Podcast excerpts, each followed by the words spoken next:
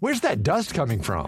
Still finding debris after vacuuming? Eufy X10 Pro Omni Robot Vacuum has 8,000 PA of powerful suction to remove debris deep in carpets. And it's totally hands free. Want to know more? Go to eufy.com. That's EUFY.com and discover X10 Pro Omni, the best in class all in one robot vacuum for only $799. Bonjour à tous et bienvenue à l'heure des pros sur Europe 1 jusqu'à 9h30, sur CNews jusqu'à 10h30. L'Europe a tué l'agriculture française et à travers l'exemple de l'agriculture, les Français découvrent les folies normatives de cette Union européenne, les dingueries écologiques et le pouvoir exorbitant de Bruxelles. Tout ça s'est fait dans le dos des Français avec la complicité, la lâcheté ou l'incompétence des gouvernements. Il y a l'agriculture mais il y a l'énergie. Qu'est-ce que les 10% d'augmentation de l'électricité sinon un impôt européen qui ne dit pas son nom? Et hier, de la Suède, où il est en voyage officiel, qu'a dit Emmanuel Macron? Ce serait de la facilité de tout mettre sur le dos de l'Europe. Eh bien justement si. Parce qu'autrement, vous n'en sortirez pas.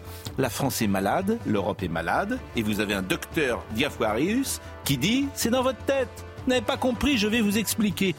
Emmanuel Macron est un européiste convaincu, un mondialiste effréné, c'est son ADN. Le réel, ce réel, n'existe pas. À marche forcée, il défendra, lui et ses amis, un modèle qui ne fonctionne pas.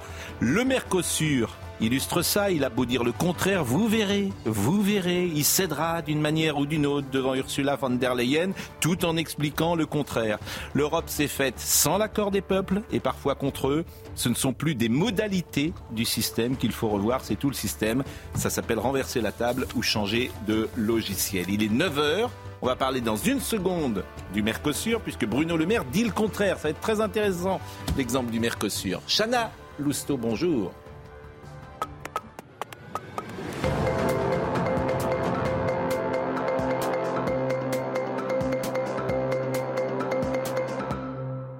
Bonjour Pascal, bonjour à tous. Les agriculteurs sont aux portes de Paris et plus ils s'approchent, plus la tâche devient difficile. Des blindés de la gendarmerie euh, bloquent les convois sur l'autoroute 1 à côté de l'aéroport de Roissy et sur l'A6 à une dizaine de kilomètres de la capitale. Une démonstration de force qui ne plaît pas du tout aux agriculteurs sur place.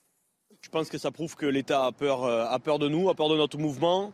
Euh, maintenant, aujourd'hui, nous, on n'est pas là pour les pousser, on n'est pas là pour casser. Euh, bon, je pense qu'ils sont là, ils en ont conscience. hein, on n'est pas là pour faire du mal, quoi. Je pense que c'est un peu surdimensionné par rapport au mouvement pacifiste que mènent les agriculteurs depuis une dizaine de jours. Ça prouve aussi que l'État peut-être se doute, redoute peut-être notre force. Le convoi de la coordination euh, rurale a repris la route ce matin direction euh, Rungis. Ils étaient partis d'Agen il y a deux jours. Des blindés de la gendarmerie les attendent sur place pour protéger le site. Mais cela ne semble pas altérer la détermination de ces centaines d'agriculteurs. On est décidé à y aller. Il y aura un clash, hein. Un clash. euh. Hier, ils nous ont un peu agacés. On s'est retenu. Euh, les responsables avaient dit il ne faut pas bouger. On n'a pas bougé. Mais là, je pense que les jeunes euh, et, moi-même, ben, euh, ben, il faire quelque chose. Et puis ce chiffre, 39% des Français estiment que l'Europe est la principale responsable de cette crise. C'est ce que révèle notre dernier sondage CSA pour CNews Europe 1 et le JDD. Les grandes enseignes arrivent juste derrière avec 32%, suivi par le gouvernement. À noter que 6% des sondés ont quand même répondu les agriculteurs. Voilà pour l'essentiel de l'information. C'est à vous Pascal. Je salue Charlotte Dornelas et je remercie évidemment Chana Lousteau, Éric Nolot qui est là, Dominique Jamais, Georges Fenech, Gauthier Lebret et Thierry Sénéclose. Vous êtes agriculteurs. Remercie grandement d'être avec nous. Ça va être passionnant cette affaire euh, de Mercosur. On va écouter tout de suite Bruno Le Maire. Il était il y a une seconde avec euh, Sonia Mabrouk. Il dit on va pas signer, mais on ne peut rien faire. Alors écoutez ce que dit euh, Monsieur Le Maire, mais j'ai peur que ce soit des paroles en l'air. Il y aura un bras de fer et la France fera tout le nécessaire pour que le Mercosur, tel qu'il est aujourd'hui, ne soit pas signé. Croyez-moi, quand la France veut quelque chose en Europe, elle a suffisamment de poids pour l'imposer. C'est ce que fait le président de la République. C'est grâce au président de la République et uniquement grâce à lui que cet accord n'est pas signé aujourd'hui. Cet accord Mercosur tel qu'il est, il n'est pas bon pour nos éleveurs.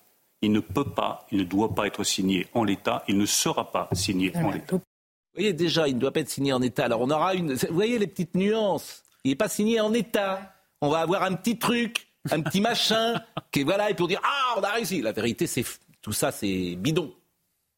On ne peut rien faire. On est soumis. On est soumis. Donc ça va être très intéressant parce qu'on dit le contraire, bien sûr. Quand vous dites qu'on ne peut rien faire et que c'est que de la faute de l'Europe, excusez-moi, mais c'est pas totalement vrai la surtransposition des normes, quand la France ajoute elle-même des normes, et quand nos agriculteurs nous disent les Espagnols ont des règles plus souples, les Belges ont des règles plus souples, c'est bien qu'il y ait une marge de manœuvre. Mais Bruno Le Maire, Bruno Le Maire qui est très intelligent, très intelligent, il finit par dire ça ne sera pas signé en l'état. C'est la phrase qui dit tout. Il y a, des gagnants et des perdants dans ces traités de libre-échange. Il y a des Français qui gagnent et il y a des, Français qui perdent. Bah, les éleveurs perdent. des Allemands qui gagnent. Oui, et surtout des Allemands qui gagnent avec l'industrie de la voiture. Donc tout ça, c'est du cirque. Vous avez Emmanuel Macron qui est un européiste, qui est un mondialiste, c'est son ADN. Il l'a jamais caché. Mais, oui, je suis d'accord.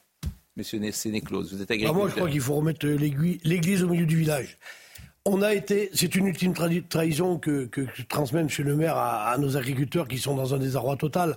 On a déjà été trahis en 1995, je crois, quand on nous a imposé de rentrer dans cette Europe, dont qui avait été rejeté, je crois. Hein. Et là, on continue dans un schéma qui est de toute façon le schéma des multinationales, le schéma de l'appauvrissement. On voit bien aujourd'hui, y compris, vous prenez par exemple la FNSEA, fait partie du processus. Moi, je regrette ce syndicat je, je, je, je n'attaque pas les agriculteurs qui, qui, ont espoir dans une mini-cotisation qu'ils hmm. payent. Mais aujourd'hui, la FNSEA est représentée par des personnes qui sont eux-mêmes les, les, les, écrivains de ces accords de libre-échange, puisqu'ils représentent eux-mêmes des multinationales. Monsieur Sénécos, vous, êtes agriculteur, vous êtes où? Je suis agriculteur à Néron dans la Drôme et c'est nous qui avons fait le blocage de l'A7 à Vous faites quoi? Vous faites quoi? Céréales, on faisait de la fraise il y a 30 ans, on faisait du tabac, on faisait des fraises, petit à petit on a tout arrêté. Quoi. Ah oui, je vous ai eu au téléphone peut-être ben oui, c'est, pour ça ici. Effectivement. la semaine dernière, jour avec vous avez dit celui-là il me faut sur le plateau. Vous avez dit celui-là il me faut sur le plateau, donc je suis sur le plateau. Ah oui, je vous avais dit, ah oui, je vous avais dit de venir, donc vous êtes venu. Bah, je suis venu pour d'autres chaînes hier, je serai sur d'autres chaînes cet après-midi et certainement demain. Alors, pour que les choses soient claires, parce que c'est toujours important de dire d'où on parle. Euh, vous vous êtes euh, présenté au rassemblement, euh, vous avez été candidat à un moment du rassemblement j'ai national. Pas été, j'ai pas été candidat. J'ai été élu conseiller régional Rassemblement national en 2015 et 2020. Et je peux le dire là, puisque j'ai l'antenne, il faut cesser de dépenser l'argent public hmm. dans des choses inutiles. On dépense des milliards dans des choses inutiles. et on est en train de se gratter le bout du dos de pied pour savoir si on va trouver 22 centimes par repas pour représenter un budget colossal à redonner à l'agriculture. Bon, moi je donne toujours toutes les informations. Je suis pas parfois sur certaines émissions, on apprend après euh, qui était la personne qui parlait. C'est quand même pas bien. Vous êtes d'accord ah bah, Il y a eu des cas très spectaculaires. Il y a eu, des cas spectaculaires, notamment bon, euh, récemment. Je précise encore que je n'ai aucun mandat voilà. et qu'on est parti bloquer la 7 suite à quelques SMS dimanche matin que j'ai envoyés. Bloquer la 7, qui est un grand axe de transaction nord-sud, non seulement de l'Espagne à, à Stockholm, mais du Maroc, et qui aujourd'hui est un couloir, je dirais, de trafic de produits non normés non, qui ne correspond pas à ce que, ce que l'on impose à nos agriculteurs. Ce qu'on découvre effectivement dans cette séquence, c'est des, des, choses euh, qui nous étonnent. Alors Emmanuel Macron, hier, euh, je l'ai dit, était en Suède. Ce qui est étonnant, c'est qu'il a parlé au moment où son euh, Premier ministre faisait un discours de politique il a parlé il s'est arrêté juste avant. Oui, mais, il y a un côté Emmanuel m'a tué. Pardonnez-moi de le dire comme ça. Et sa conférence de presse avant le discours de politique générale, c'était déjà ça. Et il s'est arrêté quand même juste Alors, voyez ces images, parce que, ces images assez fortes d'ailleurs, parce qu'il y avait un dîner d'apparat hier. Alors, c'est le décalage. Hein. Donc voilà. Bon, alors c'est la première fois d'ailleurs que je vois le président de la République, me semble-t-il, en queue de pige. Ça lui va très bien.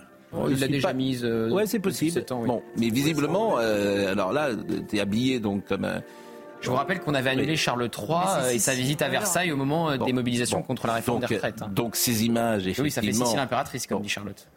Oui, alors bon, ah, bah, c'est. On peut élever un peu le débat, s'il vous plaît, par les problèmes non, des agriculteurs.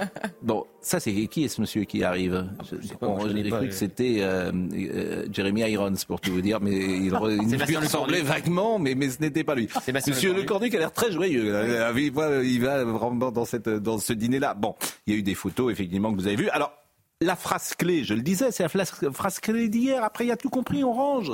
Je veux dire, la facilité, ce serait de tout mettre sur l'Europe. Vous avez tout compris. C'est fini. Parce que c'est pas ça qu'il faut dire. Il faut dire, on va réformer l'Europe. Pascal, oui. on a commencé l'émission avec tout est la faute de l'Europe. Première intervention de notre invité qui nous dit, c'est un peu la faute de la FNSEA aussi. Oui. Non, mais attendez. Donc un peu et du gouvernement des agriculteurs. Qui, qui, ne sont qui pas sont complices d'un système qui ont tenu les agriculteurs voilà. pendant des années avec des carottes, et aujourd'hui les carottes s'est Aujourd'hui, les agriculteurs veulent des prix rémunérateurs. La moyenne des agriculteurs, qu'ils soient de l'Ariège à 3 000 euros par, euh, par an, ou de, des céréaliers, comme on le met dans une belle cartographie sur BFM, à 3 500 euros par mois, qu'est-ce qu'il y a de dramatique de gagner 3 500 euros par mois quand on vous, fait par exemple, vous, vous faites combien de chiffres d'affaires par an dans votre Une exploitation de 300 hectares, aujourd'hui, fait péniblement 600 000 euros avec la PAC. vous êtes combien? Deux. Deux. Euh, sur les 600 000 euros, avec la PAC, la PAC représente combien sur les 600 000 euros? Euh, 46 000 euros aujourd'hui. Donc ça, c'est pas beaucoup. C'est-à-dire que vous faites quand même 550 000 euros de chiffre d'affaires. De chiffre d'affaires, avec 2 millions de matériel sous l'hangar. Hein. Euh, bien sûr. Bon, donc vous êtes deux. Oui. qui est l'autre? C'est mon frère. Votre frère. Bon, euh, sur, donc c'est pas mal quand même, 600 000 euros, j'imagine, vous gagnez un peu d'argent. Le chiffre d'affaires Oui, bah, en chiffre d'affaires, mais vous gagnez combien? Le salaire moyen déclaré de mon frère sur 3 ans est 18 000, moi à peu près pareil. Par an? Par an. Donc effectivement, c'est 1500 euros par mois. À peu près, oui. Pour 90 heures de travail par, par, par, par semaine. Vous avez pris des vacances cette année? Non. Et vous travaillez tous les jours? On travaille tous les jours. Et puis en plus, on est amendé. Moi, je vois mon frère, lui me dit, je veux pas en entendre parler. On est amendé d'administratifs qui nous étouffent. Moi, je suis le nez dans la, dans la paperasse trois mois par an, avec des règles qui changent tous les 15 jours. Ça, ça n'est plus possible. Ça, c'est des normes euh, françaises ou des normes européennes? C'est la transposition des normes européennes par une administration française qui est en train de chercher dans le fond des tiroirs qu'est-ce qu'elle va nous mettre sur les feux? C'est infernal. Non, mais c'est insupportable. On était avec Bruno Le Maire tout à l'heure. Euh, Jérôme Begley disait hier soir euh, Airbnb, il y a une nouvelle loi qui est passée. Une mm. nouvelle loi est passée. On parle de simplification le matin. Le soir, une loi passe. Quoi. Il y a deux jours, elle est passée.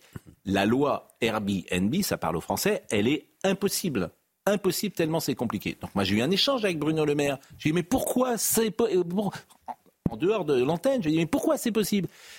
Alors évidemment, c'est des conversations off. A priori, je ne devrais pas en faire part. mais, mais il te dit, bah oui, vous avez raison, mais c'est le travail des parlementaires. Non, mais on parle Donc il y a eu un... Et j'en dirai pas plus. C'est le travail des parlementaires. Donc d'un côté, tu as une volonté de simplifier chez Bruno Le Maire, et, de l'autre, tu as des hein. parlementaires qui sur bah administrent par des lois qu'ils inventent. À l'arrivée, bon, c'est Jérôme Béglé qui disait ça hier, la loi Airbnb qui a été euh, votée il y a deux jours, bah, elle est incompréhensible. Et Attal qui dit euh, fin de la bureaucratisation. Donc, donc t'en sortiras jamais, en fait. Moi, écoutez, tu n'en sortiras jamais. Écoutons le président de la République sur l'Europe, et après je vous donne la parole, monsieur Sénéclose. Merci. Quand on regarde les choses, euh, les fruits et légumes, le maraîchage, la viticulture dans certaines régions, je pense en particulier l'Hérault, le Gard, euh, l'élevage, la volaille ont connu des difficultés ces derniers mois, mais je pense que ce serait de la facilité de tout mettre sur le dos de l'Europe. Sénéclose est avec nous, il est agriculteur et il répond. Bah, si j'étais président, je ferais comme M. Macron, je dirais les poules, les œufs, les pubs, le blanc, l'off. Voilà, bon, écoutez, on attend autre chose de euh, aujourd'hui les agriculteurs. J'ai pas compris, qu'est-ce que vous voulez dire? Bah, on voit exposer l'agriculture en quelques mots, en décomposant, euh, je veux dire, ça, ça, mène à rien. On, fait des, heures et des heures de baratin pour mener à quoi? On a eu le grand blabla de M. Macron il y a quelques années en arrière. J'y ai participé d'ailleurs pour les gilets jaunes. J'étais aussi gilet jaune. Mais je veux dire, au bout d'un moment, stop, ça suffit. Aujourd'hui, les professions sont, sont dans la rue. Les agriculteurs attendent du revenu. Aujourd'hui, moi, j'ai fait un calcul très simple. Il y a en France 35 millions d'hectares. Il nous manque moyenne comptabilité. Regardez, avec des experts comptables, 1000 euros à l'hectare, en moyenne. On va pas chercher le gros céréalier, le petit céréalier, le plus grand, le plus mec, celui qui a un héritage, celui qui n'en a pas eu, ça ne rime à rien. Il nous manque 1000 euros à l'hectare. Ce qui fait, divisé par le nombre d'habitants en France, grosso modo 26 à 27 centimes par repas. Est-ce qu'on fait des réorientations budgétaires qui permettent de redonner cette dynamique à nos campagnes, hmm. éviter que les gens foutent le camp dans des villes et des métropoles qui vont nous exploser à la figure demain? Parce que c'est ce qui va se passer, et on en est au bord, ou est-ce qu'on regarde passer le train? Aujourd'hui, il faut trouver des budgets. Il y a les problèmes européens qui sont des problèmes qu'il faut combattre. Ces accords de libre-échange que eux, ils ont signés, Monsieur Le Maire a signé, Monsieur Macron co-signe, etc., que les commissaires de la maigre commission de Bruxelles signent et qui font un mal énorme sur nos territoires, et en plus qui sont très émetteurs de CO2, puisque transporter des poulets du Brésil ou des, du soja du Brésil, ça émet plus de CO2, même qu'un paysan C'est pour ça qu'hier, il parlait de la souveraineté alimentaire. Bon, alors avant de revenir à toutes ces questions qu'on découvre... Euh, qui nous saute au visage, mais qu'on devinait, mais qu'on mm. connaît plus précisément ces derniers jours. Simplement, cette affaire de blocage, ce que Gérald Darmanin a parlé ce matin. Donc les blocages, je ne sais pas si on voit des images ou pas, euh, vous les manifestement, la décision a été prise euh, que les euh, tracteurs ne rentrent pas dans Paris, ne vont pas à Rungis, et donc sont à et ne bloquent pas les aéroports non plus. Et ne bloquent pas les aéroports. Donc ça, c'est des images qui sont en direct, sans doute, Marine Lançon. sont déjà nous sommes où là précisément, Marine? Elle va nous dire. Je pense que j'allais dire, je reconnais la banlieue parisienne. Ce serait un petit peu. je, je, serais bien présomptueux, sans doute, de dire ça. Alors je le dis pour évidemment les auditeurs de 1 que nous voyons en ce moment des images euh, de, euh, de, Nous sommes à Chili-Malzarin, figurez-vous, avec euh, ces images. Et puis on voit tous ces agriculteurs qui sont montés de leur exploitation depuis nombreux jours, qui ont peu dormi, qui effectivement sont déterminés. on va écouter Gérald Darmanin dans une seconde, mais vous voulez peut-être dire quelque chose Il faut dire que ça se passe dans un très grand calme, que les agriculteurs oui, discutent depuis ce matin avec les forces de l'ordre et que les policiers ont aidé les agriculteurs à mettre ces points de blocage et que Gérald Darmanin, effectivement, il est dans un rôle d'équilibriste. À la fois, il n'intervient pas hmm. sur les blocages, il laisse faire les blocages, mais il a mis euh, des euh, lignes rouges dans le même temps, Ringis, les aéroports parisiens et pas de tracteurs dans les rues euh, de la capitale parce que les agriculteurs, une nouvelle fois, on le dit, on le redit, n'ont rien d'émeutier, n'ont rien d'écolo radicaux à Sainte-Soline, etc. Donc il est dans un, voilà, dans un entre-deux, Gérald Darmanin. Mais je trouve qu'il a trouvé la, bonne position. Je pense aussi. Manière. Je pense aussi. Ça serait pas mal les tracteurs dans Paris pour les travaux d'Anne Hidalgo, ça pourrait tout mettre. Bah, les pauvres ne pourraient pas avancer. Hein. je, ne ferais pas. Je pense que c'est bientôt programmé. Ah, oui, mais je vois pas comment vous pouvez rentrer avec le hein. tracteur dans Paris. Ah ben, on vous expliquera quand on sera dans Paris. Ah, bah, ça, bah, écoutez, si vous avez des informations, mais euh, alors là, on va sur un rapport de force ou une forme de violence, parce que si vous voulez avancer avec votre acteur, vous n'allez pas les parachuter, votre acteur. Le gouvernement en place, les ministres en place et l'Europe ont deux mois et demi, trois mois pour réagir pour hmm. apporter des solutions concrètes. Hmm. On ne va pas transiger, on ne va pas chercher si Pierre-Paul Jacques... Non, mais ça, nous sommes d'accord, mais, on, on, peut, vous entendre, mais je ne vois pas comment vous faites on est à blocage, On est à blocage, l'axe 7, au sud, qui est parti. Hmm. Suite, bon. Voilà, je veux dire, au bout d'un moment, on est très pacifique. Les gens en ont marre. On trouve des solutions. Oui, je suis d'accord avec vous, mais bon, les tracteurs dans Paris, je ne les vois pas euh, place de la Mette tout de suite. Euh, Il y a bien. Ou ailleurs. Bon, en revanche, euh, ailleurs. Voyons large. Bon, comment oui, voyons large. Euh, au flore, devant le flore. Voilà. On, peut, on devrait Vous devriez aller devant le flore. On, on devrait voilà, peut-être pour les Jeux Olympiques faire une compétition de tracteurs. Ça serait peut-être bien. Euh... Ça, franchement. Bon, écoutons euh, Gérald Darmanin sur euh, la manif. Euh, tout le monde s'accorde à dire que leur mécontentement est, légitime et qu'ils sont très souvent à plaindre nos agriculteurs euh, français. Néanmoins, et pardon de vous poser la question que je pose absolument à tous les ministres ces jours-ci, à laquelle aucun ne répond, mais aux Français qui n'arrivent pas à aller bosser le matin, qui passent des heures dans leur voiture, qui arrivent en retard partout, qui ont des bouchons, parce qu'il n'y a pas de respect de l'ordre public. Vous répondez quoi? Non, mais vous ne pouvez pas dire qu'il n'y a pas de respect de l'ordre public, il y en a un. La manifestation, c'est un cadre constitutionnel. Vous ne m'avez pas posé la question lorsque il y avait à Sainte-Soline des gens qui ont bloqué tout un département, euh, comme celui des Deux-Sèvres. On vous pose quelques questions à l'époque. Il y a deux poids, de mesures. Bon, ben voilà, moi je constate que ceux qui travaillent dur, ceux qui ne s'en prennent pas aux forces de l'ordre, qui respectent le bien public, ils ont le droit de manifester comme les autres. Il est hors de question de considérer les gens qui travaillent de la même façon que les délinquants. Bon, et il a parfaitement raison.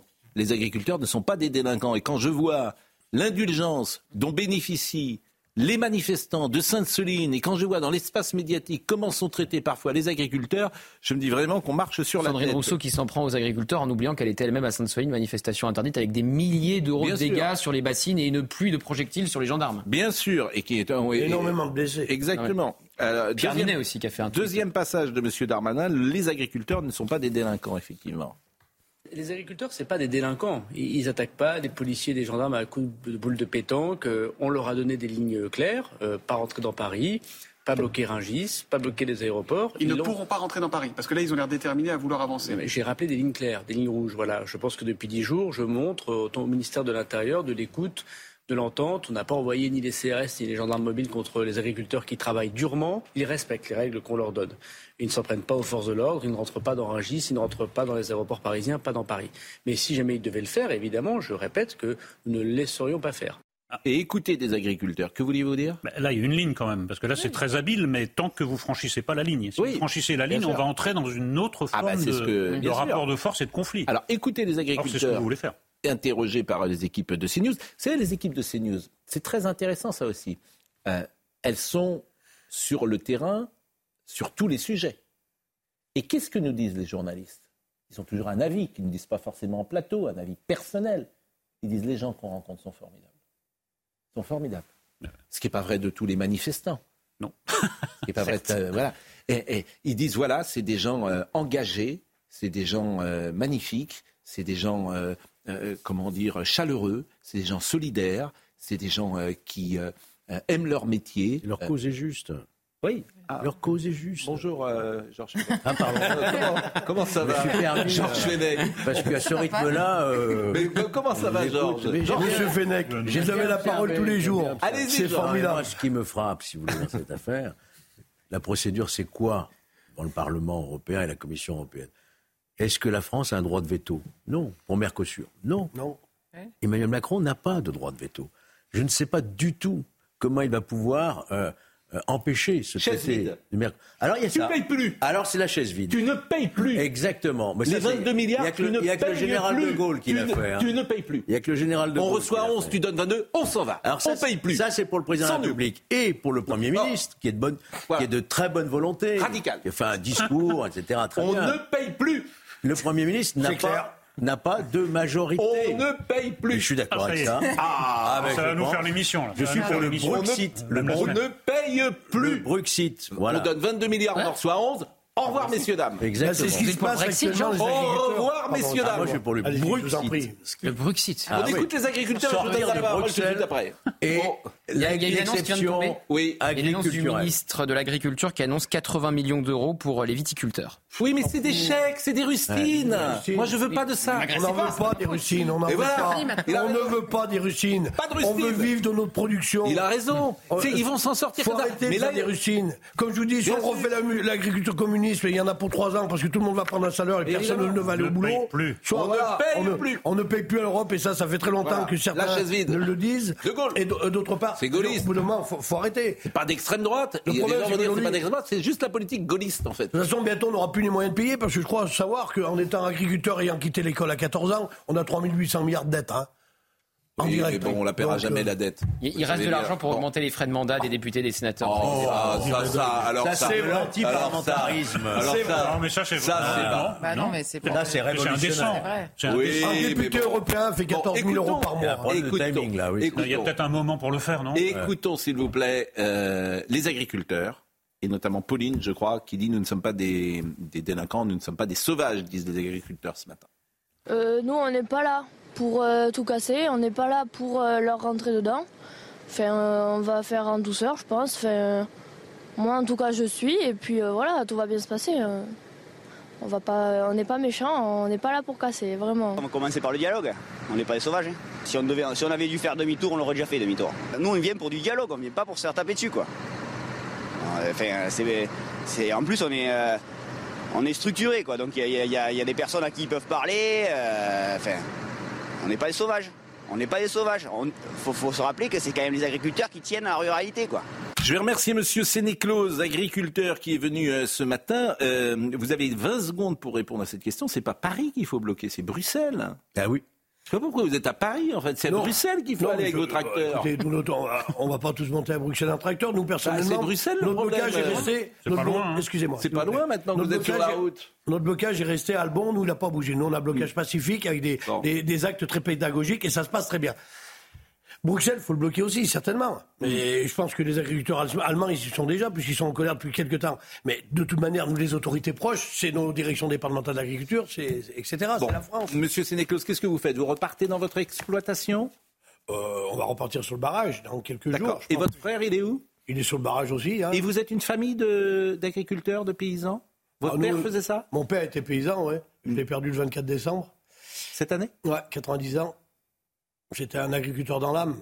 Il a, il a construit la ferme avec sa maman après-guerre, 3 hectares. Il a démarré petit à petit les difficultés que beaucoup rencontrent. Nous, nous gabins, sortis de l'école, on a travaillé avec nos parents. Mes parents n'avaient pas de bourse parce qu'ils avaient un revenu un petit peu plus que la moyenne, mais on travaillait tous euh, 35-40 heures Et vous par avez semaine. des enfants? Moi, j'ai deux enfants, oui. Et, ils et ont... quatre petits-enfants.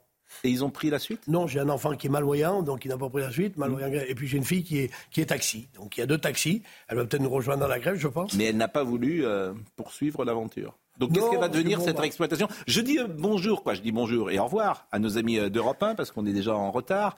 Euh, et à Thomas Hill. Thomas Hill, vous avez entendu hein, ce, ce, ce, comment dire, ce cri du cœur, on ne paye plus. Donc, euh, je vous demande de le répercuter également. On ne paye plus. Bonjour Thomas et bonne émission. Mais terminez ce que vous dites. Euh, je termine. Donc, nous, nous avons eu Qu'est-ce qu'elle va devenir cette exploitation si elle n'est pas reprise euh, Écoutez, on verra après. Il faut déjà qu'elle vive. Pour qu'elle vive, il faut qu'elle ait des revenus. Donc, comme tous mes collègues aujourd'hui, on revendique des revenus décents pour permettre à nos exploitations de vivre mm. et pour les transmettre à des jeunes installés. Mais pas envoyer des jeunes avec des subventions dans la merde pour qu'ils se suicident. Ça, c'est pas notre schéma. Deuxièmement, on a pris mardi une résolution très forte. On a déposé les compteurs d'irrigation devant les élus de la communauté de communes. déposer les compteurs d'irrigation ah, voulez, vous savez très bien Aujourd'hui, chez les installations d'irrigation, on a des compteurs d'eau. On doit arroser le mardi après-midi, pas le mercredi matin, le soir, pas la nuit. On est, on est des contrôleurs SNCF. Ça ne va plus, tout ça. Donc, on, a voté par, par, par 49.3, les agriculteurs de notre mouvement, on a voté la dépose des compteurs d'irrigation. Et il n'y aura, quelle que soit la loi, cette année, aucun compteur d'eau. On va irriguer, sachant qu'on a 40% de plus compte tenu des intempéries d'automne de culture à mettre en culture de printemps. Donc, si on a des quotas d'eau, on va semer pour aller crever de faim. On va faire tourner les marchands de semences, les tracteurs, les marchands de machines pour crever de faim? Non, on n'en veut plus. Les agriculteurs veulent des revenus, payer leurs factures. Ça sent la révolte, hein que je non mais que je comprenne parce que je comprends pas tout. Évidemment je connais assez mal vos métiers. Le compteur d'eau c'est-à-dire qu'on vous imposait d'arroser à certains moments ou de la journée ou du mois ou de l'année. oui parce que les mètres cubes vous savez un mètre cube ça fait 1000 litres. Moi j'ai appris l'école et encore comme je l'ai dit tout à l'heure je l'ai quitté à 14 ans. Mais selon personne certaines personnes les mètres cubes d'eau ils sont extensibles. Il y a plus d'eau machin. Nous on est dans la vallée du Rhône. Le Rhône en ce moment il traîne des millions de mètres cubes. Le samedi 18 septembre on a reçu 250 mm au mètre carré c'est-à-dire 17 millions sur un petit versant. Ça, ça, ça équivaut à tout le réseau d'irrigation du Rhône jusqu'à Grenoble la Bièvre au Valoir. Donc qu'est-ce qu'on nous emmerde? On ne veut plus de ça. On ne veut plus de ça. Si le gouvernement ne prend pas acte de choses simples, c'est pas Bruxelles là. C'est pas Bruxelles, c'est le gouvernement. Foutez la paix aux agriculteurs, parce que je vous dis que les Jeux Olympiques vont être très olympiques. Très olympiques. Je vous le dis, parole de Sénéclose, parole de Thierry Sénéclose. Je l'ai dit, j'irai à la guillotine s'il le faut. Il faut sauver le monde agricole. C'est eux qui vous remplissent vos assiettes. Mais les petits hommes gris, quoi. Des petits hommes gris. Alors, ça sent la guerre compris, des farines, là. Mais non, mais j'ai compris euh, ce que vous dites avec les mètres cubes, c'est-à-dire que c'est, c'est ubu. Ben c'est ubu. J'ai un ami qui a pris 8000 euros d'amende parce que sur un quota de 19 000 mètres cubes, il a pris 200 euros de dépassement. Est-ce qu'on va arroser des maïs pendant trois semaines et les regarder crever à la quatrième parce qu'on a un quota? Qui c'est qui paye les factures? Qu'est-ce que c'est que ces fonctionnaires? Où ont été, été à l'école? Mais ils y peuvent rien, c'est un système. Non, mais ils peuvent, personne n'y peut rien. Donc on détricote, on détricote, on recule de, 45, de 20 ans en arrière.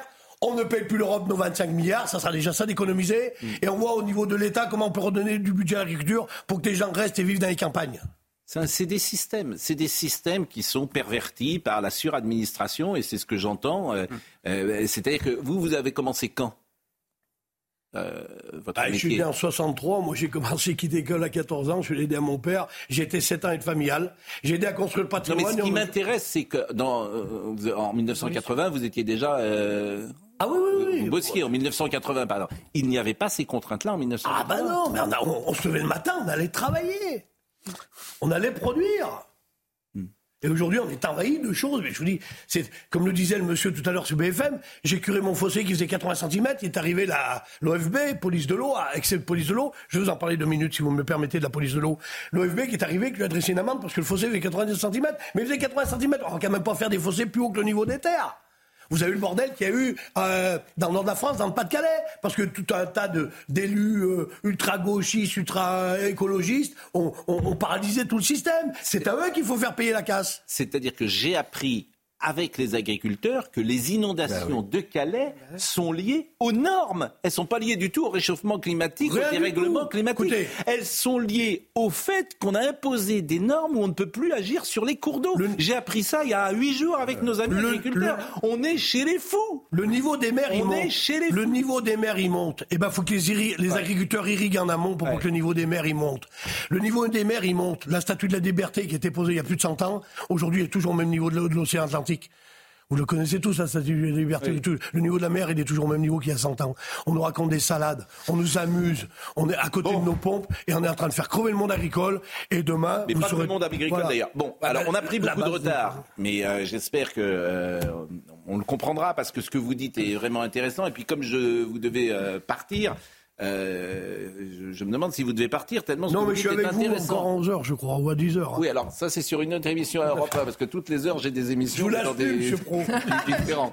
En tout cas, j'ai appris que vous faisiez du tabac. Ah oui, on avait fait du tabac. Ça, je savais pas qu'en France on faisait du tabac. Ah bah, il y avait, toute chaque exploitation avait 5000 mètres carrés, 10 000 mètres carrés de tabac, etc. Et pourquoi vous en faites plus de tabac? Ah, Pourquoi? Parce que si vous voulez, à l'époque, on payait le tabac 32 francs le kilo et la main-d'œuvre familiale s'en allait. Hmm. sous contrainte normative de la MSA qui vous considérait que c'est un avantage en nature que de faire travailler son frère. De voilà, on, a, on est parti dans un gros merdier déjà et on a fait faire le tabac, je ne sais plus où. Mais aujourd'hui, à l'époque, j'avais calculé, je crois que le tabac à 32 francs le kilo se transformait en 1800 francs le kilo de la cigarette. À l'époque, la bonne gauloise maïs ou la gitane maïs. Aujourd'hui, le tabac à 32 francs le kilo, il se transforme en combien le paquet de 20 grammes? Eh, Je sais pas. faites le calcul, je n'ai pas fait celui-là, si vous pouvez m'aider deux minutes. On doit être à peu près à 25-30 000 euros la tonne. L'État se gave là-dessus. L'État se gave là-dessus. Où passe notre argent? Rendez les 50 milliards volés par an aux agriculteurs. Rendez l'argent aux agriculteurs. Là, il est 9h29. On devrait déjà être euh, pendant avec Somaya Labidi. On est vraiment très très en facture ici. C'est quoi votre facture? C'est la facture du blé payé aux agriculteurs en 1984. 133 euros le quintal. 1200 hmm. 200 euros la tonne. Aujourd'hui, le blé est à 200 euros la tonne au bas mot producteur. 40 ans après. Les prix agricoles sont les mêmes qu'il y a 40 ans. Les charges ont multiplié par 10. Non, mais ça, c'est intéressant ce que vous dites. Hmm. C'est-à-dire que le prix de la, du quintal, de la tonne, de, c'est tonne de quoi? Tonne de blé, de blé. Tonne de blé est le même 40 ans plus tard. J'ai pris un exemple cette semaine devant les journaux. La Madeleine, servie au café le matin. Bon. 19,40 euros le kilo, 19 400 euros la tonne. La Madeleine qui prend un peu de blé, un peu de lait, tout, on met 400 euros. 19 400 euros d'agro-industrie, 400 euros pour les agriculteurs. Donc là, moi, mon problème, c'est que, alors, euh, exceptionnellement, là, vous, vous, avez, vous avez coûté de l'argent parce qu'à cause de vous, on fait sauter une publicité. Donc c'est nous qui. Euh, on, va plus payer. Je suis capable de faire sauter bien plus qu'une publicité. non, bah, attendez, s'il vous plaît. Non, non, monsieur Somaya Labidi, entrez, s'il vous plaît. pour les langues démocratiques. Hein, pour les démocratiques. Non, mais. Dans un élan de Oui, mais, bon, écoutez, Somaya Labidi, 9h30, euh, on est. voilà, on, a gagné euh, quelques minutes grâce à vous. Euh, et on a l'essentiel du message, je crois, est passé. Merci, monsieur Sénéclose. Merci bien. Merci. à vous et Sacha Guitry va vous remplacer, si j'ose dire, puisque c'est. C'est Yann Moix qui vient nous parler de année zéro. Sacha Guitry. Mmh. Sacha Guitry. Formidable. Bon. Soumaya Labidi nous rappelle les titres. Des tracteurs face aux blindés, mais pas question de les évacuer. Toutefois, le soutien du ministre de l'Intérieur est assorti de conditions. Euh, pas de blocage de Rungis ni de l'aéroport de Roissy. Pas d'entrée non plus dans Paris. Euh, Gérald Darmanin qui précise qu'il a déjà plus de 100 points de blocage et plus de 10 000 agriculteurs qui manifestent aujourd'hui. Des agriculteurs qui ne sont plus qu'à quelques kilomètres de Paris, déçus par le discours de Gabriel Attal, les agriculteurs ne relâchent pas la pression. Les, principaux axes routiers franciliens sont toujours bloqués, comme vous pouvez le voir sur cette carte, et les forces de l'ordre ont été déployées sur la 6 et la 1. Et puis il y aura un bras de fer et la France fera tout le nécessaire pour que l'accord tel qu'il est ne soit pas signé. Euh, Bruno Le Maire est intransigeant sur le Mercosur. Le ministre de l'économie ajoute au micro de Sonia Mabrouk ce matin que quand la France veut quelque chose en Europe, eh bien elle l'obtient. C'est intéressant ce que vous dites, Somaya, parce que euh, vous dites intransigeant. et, je peux rejoindre ce que vous dites, mais en même temps, on le dit depuis tout à l'heure, il y a ce petit mot, en l'état ce ne sera pas signé en l'état. Il y a surtout le rappel à l'ordre d'un des porte-parole de la Commission européenne.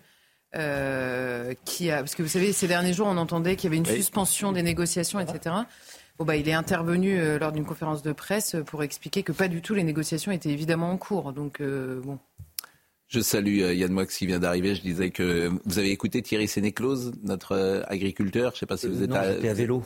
Ah, vous là ah euh, Mais vous arrivez d'où à vélo euh, De chez moi, si ça vous dérange pas. Oui, mais chez vous, c'est loin. Vous faites enfin, vous, loin. Faut pas exagérer. Mais vous roulez à vélo Oui, vélo électrique. Ah oui. Ah mais vous êtes un peu décoiffé de ce fait. Euh, mais oui, bien, fait. mais si vous voulez, je vais me coiffer. Je non, vous faites beaucoup de sport.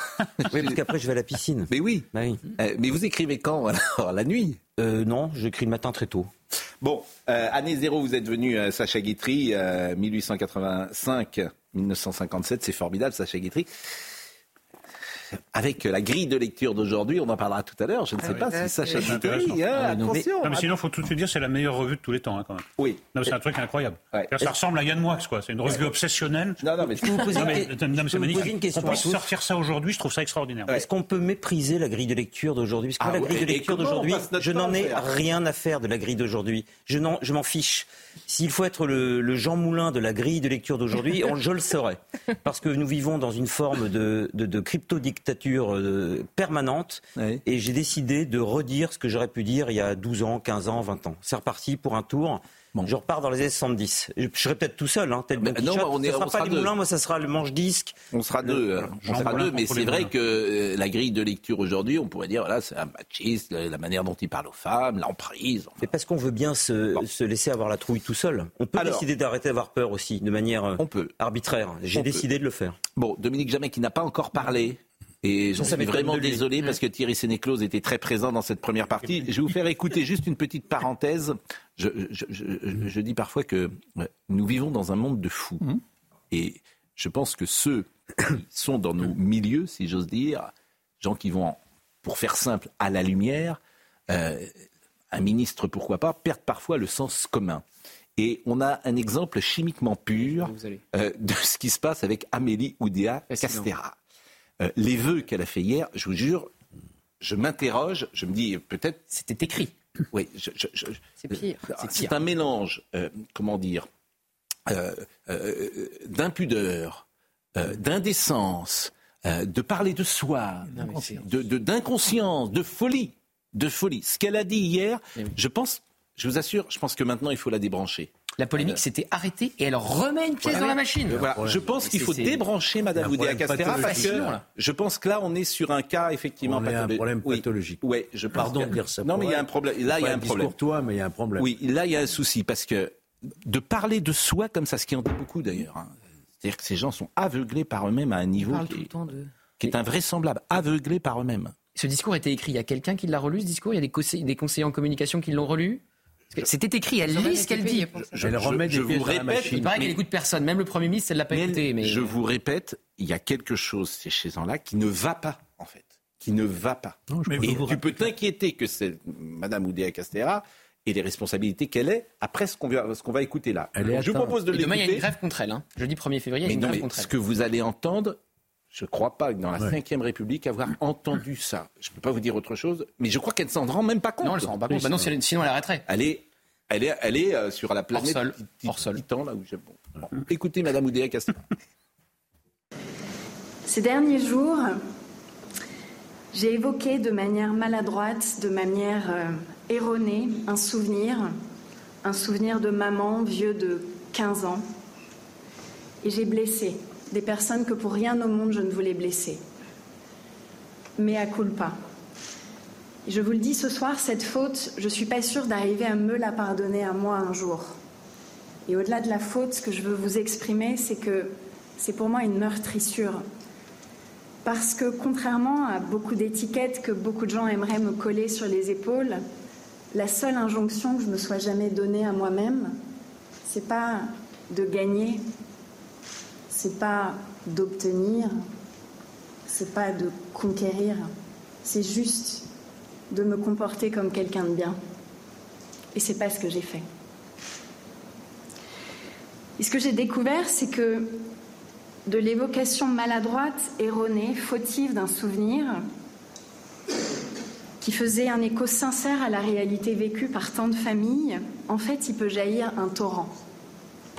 Un torrent qui éclabousse tout, jusqu'aux choix les plus intimes.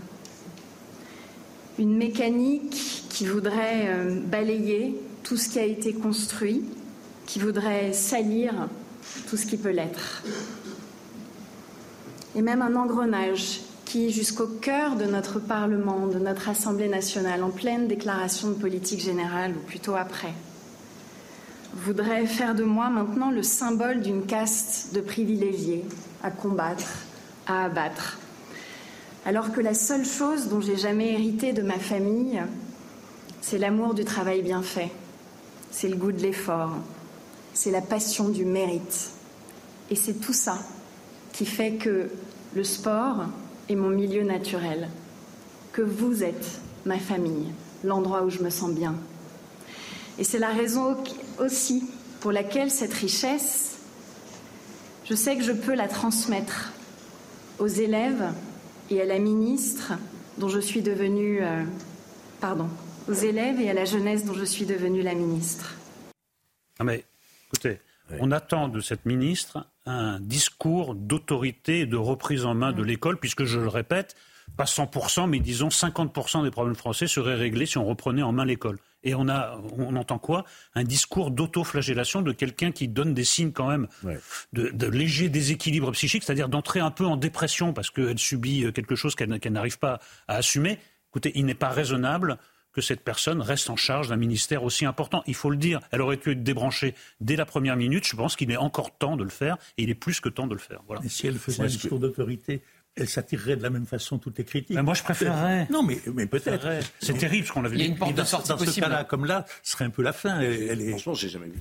Mais c'est exactement moi, ce que j'ai passé chez les Khmers rouges quand ils étaient obligés de faire euh, leur, euh, leur procès euh, devant tous les camarades. L'autocritique. L'autocritique devant les camarades qui euh, incarnait le tribunal populaire. On faisait son autocritique pendant une heure, deux heures, trois heures, quatre heures, et c'était jamais assez parce que toute autocritique est gourmande d'un peu plus d'autocritique. Moi, ce que j'ai noté aussi dans cette intervention, c'est la première fois que j'entends ça, c'est sa critique très acerbe contre une commission d'enquête parlementaire sur les dysfonctionnements dans les fédérations sportives. Elle a fortement critiqué. C'est pas le gouvernement qui contrôle le Parlement, c'est le Parlement qui contrôle le gouvernement. Voyez-vous Et donc, on, voit bien qu'elle elle est sans filet, elle n'a plus de limite, là. Pascal a l'air complètement dépité. Je l'ai rarement vu comme ça. Non, parce qu'en fait, c'est dépitant. Il est sonné. Je vous assure, je trouve ça invraisemblable, en fait. Il y a du lyrisme, du moi-je. Et, et en même temps, il n'y a pas de détails. Donc, je pense que c'est ces gens-là qui nous gouvernent et ça fout la trouille. Non, mais je ne peux pas vous dire autre chose. Surtout si elle n'écoute plus personne. La trouille. En, en, entendant, on avait l'impression que, comme il y a un mois déjà, son conseiller de communication était en vacances. Mais elle n'écoute pas, c'est pour ça. Et paraît-il qu'elle n'écoute personne, parce que euh, Gabriel Attal lui dit, euh, avant le point presse, qui fera tant polémique, tu ne cites pas Littré, tu ne parles pas de tes enfants, et tu ne cites pas Stan. Elle a cité Vincent, elle a cité Littré, et elle a cité Stanislas. Donc elle a fait, le, elle a fait le strike. Euh, entre autres exemples, quand elle dit, étant donné ce que l'on sait d'elle maintenant, que la seule chose dont elle a hérité, c'est le goût du travail bien fait. Oui, ça... On pense qu'il y a peut-être d'autres héritages. Non, mais Gabriel Attal avait dit moi, je garderai un œil sur l'éducation nationale. J'avais commencé, hein. j'avais commencé une tâche, je voudrais qu'elle aille jusqu'au bout. Comment il peut tolérer ça? Comment Mais depuis le début, il veut comment il peut le tolérer? Il veut la virer, visiblement. Il, faut la virer. Il faut la virer. C'est Emmanuel Macron, euh, dont c'était une bah camarade de promotion, qui, ah veut la garder Non, mais Emmanuel Macron, c'est gravissime. Emmanuel Macron, et ça, c'est pour le coup tout à fait. Il veut pas céder d'une certaine manière. Il lâche pas les gens. Moi, je trouve ça plutôt bien d'ailleurs de pas lâcher les gens dans, dans la vraie vie. mais là, elle se lâche. Mais là, euh, non, mais parce que vous vous intéressez, vous vous intéressez au foot. Hein. Un type qui est absolument qui euh, aligne les performances catastrophiques. Vous allez dire, ah bah c'est bien, l'entraîneur il le lâche pas, il continue à le Qui, fait, du, elle fait, ça Elle fait du surplace dans sa propre polémique, alors qu'elle pourrait en sortir en arrêtant d'en parler. Et c'est ça qui est. Mais personne n'aura pas seulement à cause d'elle ce matin. C'était terminé. Mais c'est pour ça que se pose parfois euh, le rapport de, l'intelligence et parfois de, euh, du niveau des uns et des autres. Voilà une femme qui a fait l'ENA, etc. Mais enfin, vous vous rendez compte de faire ça? Vous trouvez que c'est intelligent? Pardonnez-moi de le dire comme ça. C'est intelligent de faire ça. Donc si tu appliques ce qu'elle fait là dans le domaine dans lequel elle va intervenir, sans doute, mais tu te dis, mais c'est une catastrophe. Bah oui, elle a, déjà ciblé, elle a, déjà ciblé, deux écoles. Il y a deux écoles qui ont été dans la tourmente. Elle, est incapable de s'arracher. Elle va faire n'importe quoi. Elle est incapable de s'extraire de sa propre polémique pour parler vraiment du toucher du doigt aussi la dureté de la politique, hein, parce qu'elle a quand même été harcelée. Si, mais il faut avoir le cuir tanné hein, à ce niveau-là. Elle n'y retourne pas toute. En même temps, si hein euh, Emmanuel Macron la remerciait, ou bien le jour où il la remerciera, ah il ferait l'aveu de la faute énorme qu'il a faite et vous avez parfaitement Il y a une porte de sortie. Hein, dans les 48 heures, les ministres délégués doivent être nommés. Normalement, il y a une porte de sortie ah, pour euh, l'exfiltrer. On va enfin avoir ce qui est facile, de toute façon, c'est terminé pour Mme Oudéa Castera. Hélas, même pendant les Jeux Olympiques, tout ça, c'est terminé. Voilà. Et c'est pour ça qu'elle-même devrait se retirer. Elle devrait dire bon ben voilà, je m'en vais. Mais personne ne se retire jamais. Hein. Mais elle dit qu'elle avait pensé à démissionner. Hein. Mais, évidemment qu'elle n'y a jamais pensé. tout ça est bidon. Elle n'y a jamais pensé, bien sûr. Lorsqu'elle était avant-hier à la ah. Parce qu'elle n'est pas fabriquée pour y penser. Parce que si elle y pensait, elle dirait pas ça. Excusez-moi. Lorsqu'elle était avant-hier à la finale du championnat d'Europe euh, de handball, on ne la présentait plus que comme la ministre des Sports. Je ne sais pas si vous avez remarqué. en l'occurrence. Ouais, bah, oui, elle était... C'est son autre portefeuille. Oui, d'ailleurs, puisque vous parlez du handball, vous êtes au courant de l'information du, du matin Mais non. non. Écoutez, alors, c'était l'information. Benoît euh, Kounkoud, donc, qui est un joueur handballeur champion d'Europe, Benoît Kounkoud. Il est soupçonné de tentative de viol dans une boîte de nuit parisienne dans la nuit de lundi à mardi. Donc, c'est cette nuit. Une enquête a été ouverte. Il aurait baissé son pantalon et tenté de violer une jeune femme avant d'être maintenu par un vigile a indiqué une source euh, policière. Le, le, joueur du club polonais de Kielce, sélectionné dans l'équipe de France de handball âgé de 26 ans, a été placé en garde à vue dans les locaux du premier district de police judiciaire dans la nuit de lundi à mardi. C'est un ancien joueur du Paris Saint-Germain. Il évolue désormais donc dans ce club polonais euh, dont je vous ai parlé. Il est finaliste de la Ligue des Champions et il est champion d'Europe. Il était dans, dans l'Euro de football. Il était l'ailier droit. Il est venu en renfort en raison d'incertitudes sur l'état physique de euh, Yanis Len en début de compétition. Benoît Kounkoud. Hmm. Affaire à suivre. Bon, on a tout dit sur Madame Oudéa Castera. Euh, que pouvons-nous dire maintenant euh, Peut-être parler de Gabriel Attal et euh, hier de ce qu'il a dit sur euh, l'agriculture. En parallèle avec évidemment ce qu'a dit Emmanuel Macron, notre agriculture est, est, est une force. Écoutons Gabriel Attal. Notre agriculture est une force pas simplement parce qu'elle nous alimente au sens propre du terme, mais parce qu'elle constitue, un des fondements de notre identité, de nos traditions, parce que nos agriculteurs incarnent des valeurs fondamentales et qui, lorsqu'elles sont, sont bridées, fragilisent l'ensemble de la société. Je pense à la valeur travail, à l'effort et à la liberté d'entreprendre.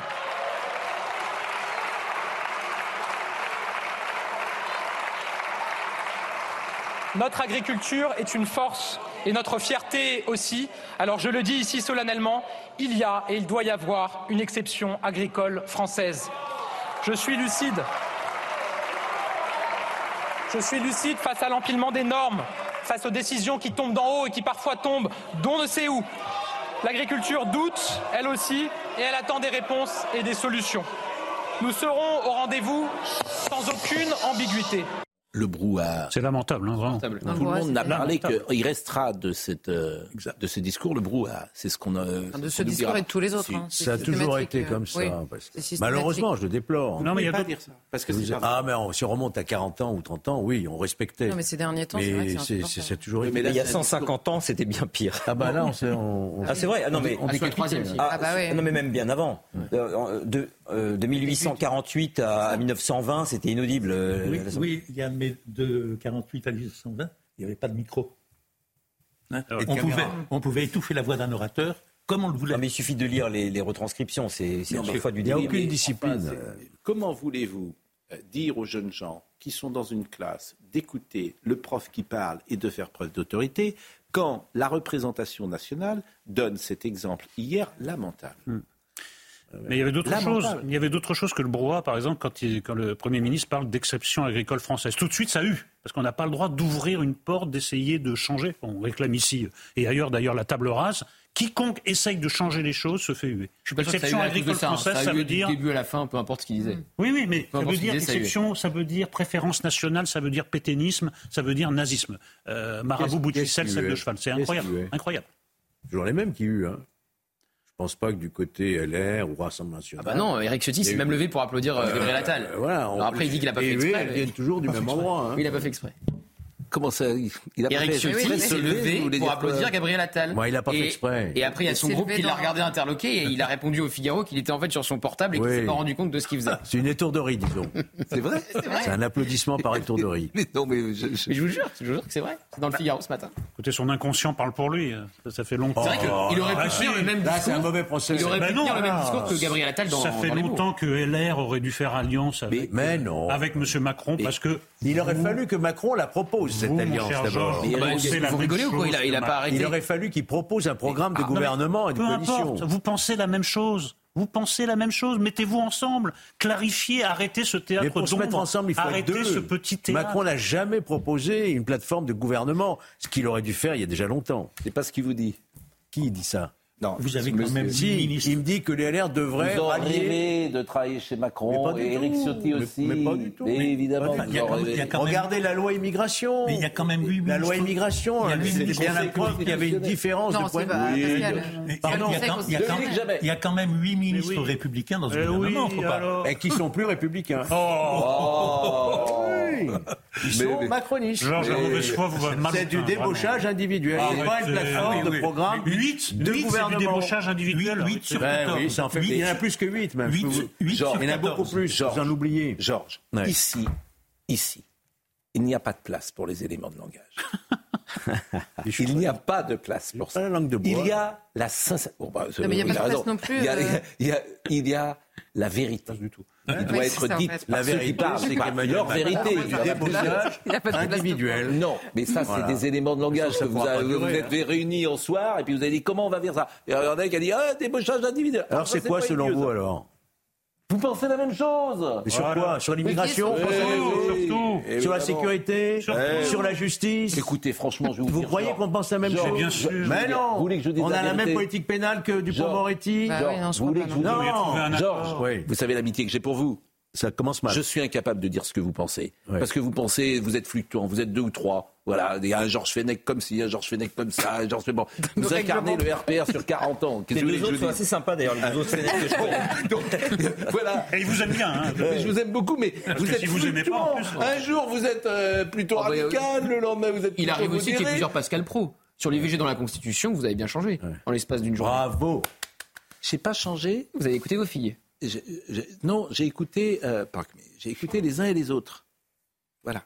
Vous avez Mais on en écouté les unes et les unes plutôt. Bon, euh, mais, mais- mais Merci, Gauthier, mais vous le merci. savez bien, c'est gentil. Je ce trouvais que c'était un peu Non, trop. c'est pas gentil, non. Mais si, c'est Ah, non, gentil, parce que vous incarnez 40 ans d'RPR. Mais- Voilà. Ah bon Vous, ben, comme Chirac, il a changé des dix fois d'avis sur tout. Ben, après, on ne sait pas ce qu'il pense. Il faut savoir évoluer. Ah oui, ça pour évoluer, il a bien évolué. Vous êtes sévère avec Chirac. Vous êtes sévère avec Excusez-moi, Chirac. Il n'a pas changé d'avis dix fois. J'irais plutôt 30.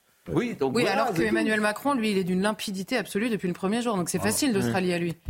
Non mais c'est- sérieusement Bon, quoi. allez, on revient sur euh, comment. ça, hein. bon. Oui, oui, je Oui, bon, oui. Alors, te- tiens, par exemple, écoutez Marion Maréchal. Ce qu'elle a dit hier, Marion Maréchal, c'est très intéressant sur son analyse euh, de la politique agricole et ce qu'il faudrait faire. Et je pense que vous pouvez souscrire à ce qu'elle dit sur ce sujet-là. donc faut savoir euh, Écoutons Marion Maréchal. que réconcilier Marion et Emmanuel Macron, ça va être compliqué. Euh, entre le pacte vert soutenu par les macronistes et la PAC, euh, nous allons vers une baisse de la production agricole et vers une, une réduction des, des terres agricoles euh, ex- exploitables. Donc si vous voulez, toutes ces grandes orientations européennes, non seulement elles n'ont pas été combattues, mais elles ont été votées et accompagnées et voulues par ce gouvernement et les précédents. Donc à un moment donné, moi quand j'entends M. Attal faire des grandes phrases, des grandes déclarations, mais que la conclusion c'est oui, on va faire des reports de trésorerie, on va faire la simplification bureaucratique, vous voyez bien qu'on est très très loin quand même du rapport de force qu'on attendrait de la part de la France au sein des institutions européennes. Ça, c'est la première chose et l'analyse, et je pense que vous pourrez souscrire à ce qu'elle dit. Maintenant, la solution, ce qu'elle a proposé. Écoutez. La France est le premier contributeur net euh, de l'Union européenne. C'est le pays aujourd'hui qui donne le plus et qui donne plus qu'il ne reçoit. Je veux vous dire que si demain la France fait la politique euh, de la chaise vide, si elle change ses stratégies d'alliance avec des pays qui ont des intérêts en commun, si elle dit je ne verserai plus l'argent tant qu'on ne reverra pas euh, les objectifs aujourd'hui à la fois de la PAC, quand on ne mettra pas fin au pacte vert et à ce tsunami réglementaire qui va s'abattre sur les agriculteurs, je ne verserai plus l'argent. Croyez-moi, on pourrait être, il me semble, euh, entendu quand on est euh, la France et un gouvernement volontaire. Je vous, je vous ai pas dit ça avant, avant de l'entendre. Exactement. Donc oui, je suis pas pour me mettre sur une ligne de Marie Maréchal. Ce, que- ce qu'elle dit, je, je vous l'ai dit plus tôt, j'ai même parlé du Brexit. Je pense qu'il va falloir se retirer, comme l'avait fait le général de Gaulle à un certain moment, pour revenir sur d'autres bases, en réalité. Il ne s'agit pas de mettre fin à l'Europe. Il s'agit de rediscuter. Ça ressemble, hein, quand vous dites Brexit, ça ressemble à mettre Ah fin non, à l'Union européenne. Mais Hein telle qu'elle fonctionne. On est tous pour l'Europe, mais pas viable. telle qu'elle fonctionne. J'ai dit l'électricité tout à l'heure, c'est un impôt on européen. parlait de Brexit. C'est un impôt européen, les 10% de l'électricité. C'est un, c'est une usine à gaz incroyable, Sur l'électricité. l'électricité, le vrai problème, c'est le marché européen de l'électricité. On est obligé Ben d'aligner oui, le prix de notre électricité sur les Allemands. Voilà. C'est un Ça, impôt le européen, oui ou non? Déguisé. c'est un impôt européen? Oui, ou non? Déguisé. Bruno Le Maire pourrait euh, faire le choix de ne pas, le- de ne pas augmenter les taxes. Mais oui, mais Ouais, vis-à-vis de l'Allemagne, il euh, s'est incliné. Fais attention au Brexit, Bon, toi. hein. je salue Olivier d'Artigol, qui vous aime beaucoup aussi. et qui dit euh, Fenech est radical conservateur, libertaire libéral, chiraco-ciotiste. Oh, il va falloir que je réfléchisse. Dominique Jamais. Oui, je trouve qu'il y, y, a des coïncidences qui sont quand même très, très, très, très éclairantes. Les, euh, les, négociations avec le Mercosur étaient menées depuis des années dans la discrétion et même la confidentialité. Et au moment même où éclate la révolte des agriculteurs, on arrivait aussi à la conclusion de cet accord sur le Mercosur. Mm. Et s'il n'y avait pas eu la révolte des agriculteurs, ce serait passé comme une lettre à la poste. Et c'est uniquement à cause de la révolte des agriculteurs que le maire ou d'autres disent Ah, il y a quelques objections à faire, il y a quelques défauts à cet accord qui était euh, assassin pour les agriculteurs, mais s'il n'y avait pas eu la révolte des agriculteurs, on n'en parlerait même plus. Mais attendez, Cela montre assez été... la nocivité de Bruxelles et de ses négociations sous le manteau. Mais accord qui a été relancé quand même par une rencontre entre Emmanuel Macron et le président Lula il y a quelque temps. À l'époque, Emmanuel Macron était quand même beaucoup moins sévère avec le Mercosur. Et par ailleurs, il y a quand même des oppositions au sein du Parlement. Le problème, c'est que le pouvoir d'initiative ne venant que de la Commission européenne, alors ça, la Commission européenne, elle est clairement alignée, elle ne dévie pas. Donc si Emmanuel Macron veut faire un bras de fer, c'est avec Ursula von der Leyen qui a rappelé hier Emmanuel Macron à sa juste place en envoyant le porte-parole de la Commission dire que les choses soient claires, les négociations se poursuivent. Point à la ligne. Soit il fait le bras de fer avec Ursula von der Leyen, soit tout le reste, on se moque de nous. C'est aussi simple que ça. il ne le fera pas ou il fera Évidemment qu'il ne le fera pas. Ils l'ont toujours. C'est un modèle. Là, le modèle qu'on découvre ces trois derniers jours, parce que les agriculteurs, ils ont sorti les tracteurs il y a une semaine, mais, ça fait euh, depuis 1999, depuis le début des négociations sur le Mercosur, qu'ils alertent sur ce, cet accord-là, comme sur tous les autres. Donc c'est un modèle qui a été choisi, défendu, accéléré et porté, que ce soit à la Commission ou dans le gouvernement français. C'est pas parce que ça fait trois jours qu'ils nous expliquent que pas du tout, c'est pas du tout ce qu'ils veulent, que c'est parce qu'ils ont mis en place et soutenu pendant des années. Je suis d'accord avec vous. Et la position, la position euh, en parole d'Emmanuel Macron, évidemment. non, mais vous avez raison, c'est le petit euh, en l'état. En l'état, mais vous verrez. Mais en l'état, donc ils vont dire qu'il le reçu dans 6 mois, dans 8 mois, ils vont faire en un truc non, mais attendez, En l'état, on a voté avec le Chili, en l'état, on a voté avec la Nouvelle-Zélande et, la France. La pause. Les circonstances vont l'obliger à faire semblant. La pause. Oui, mmh, nous allons parler de Sacha Guitry. Formidable. Avec grand plaisir. Ah, il était bon. Qu'il y avait de plus profond chez elle, c'était son sommeil. le peu que je sais, c'est à mon ignorance que je le dois. Ma femme et moi avons été 25 ans heureux. Puis nous nous sommes rencontrés. La, la littérature hermétique, c'est ce que j'en saisis justement qui m'échappe. Celle-là, je la cite souvent. génial. Absolument génial. Vous ouvrirez mes, vous fermerez mes yeux et vous ouvrirez mes tiroirs. Regarder, une, une, femme qui dort, c'est comme ouvrir une lettre qui ne nous est pas adressée. vous faites un magnifique duo tous les deux. on, va, on prépare un spectacle. Cinq femmes. Charlotte Lisès, Geneviève de Séréville. Exact. Jacqueline de Lubac. Jacqueline Yvonne Printemps. Et Lana Marconi. Lana Marconi, qui était euh, drôle de. Voilà. voilà. C'était le Une femme particulière. C'était le Théo Sarapo de Sacha Guitry. Oui. Vous avez vu quand l'enterrement, euh, rue Élysée Lecleux, où on l'accompagne jusqu'au. Il est à Montmartre, je crois. Il est au, il est au cimetière Montmartre, à l'entrée, sur la droite tout de suite, avec son frère Jean, son père et Lana Marconi. Ah oui Il a accepté qu'une femme dorme avec lui jusqu'à la fin des temps, alors qu'habituellement, vous savez que dans la maison de Sacha Guitry, il y avait une cloison et un hublot qu'il pouvait ouvrir quand il voulait se donner la main. Et après, il refermait le hublot pour dormir chacun de leur côté. C'est vrai que c'est une autre époque. Année zéro, on va parler de Sacha Guitry, ah mais pas que. À tout de suite.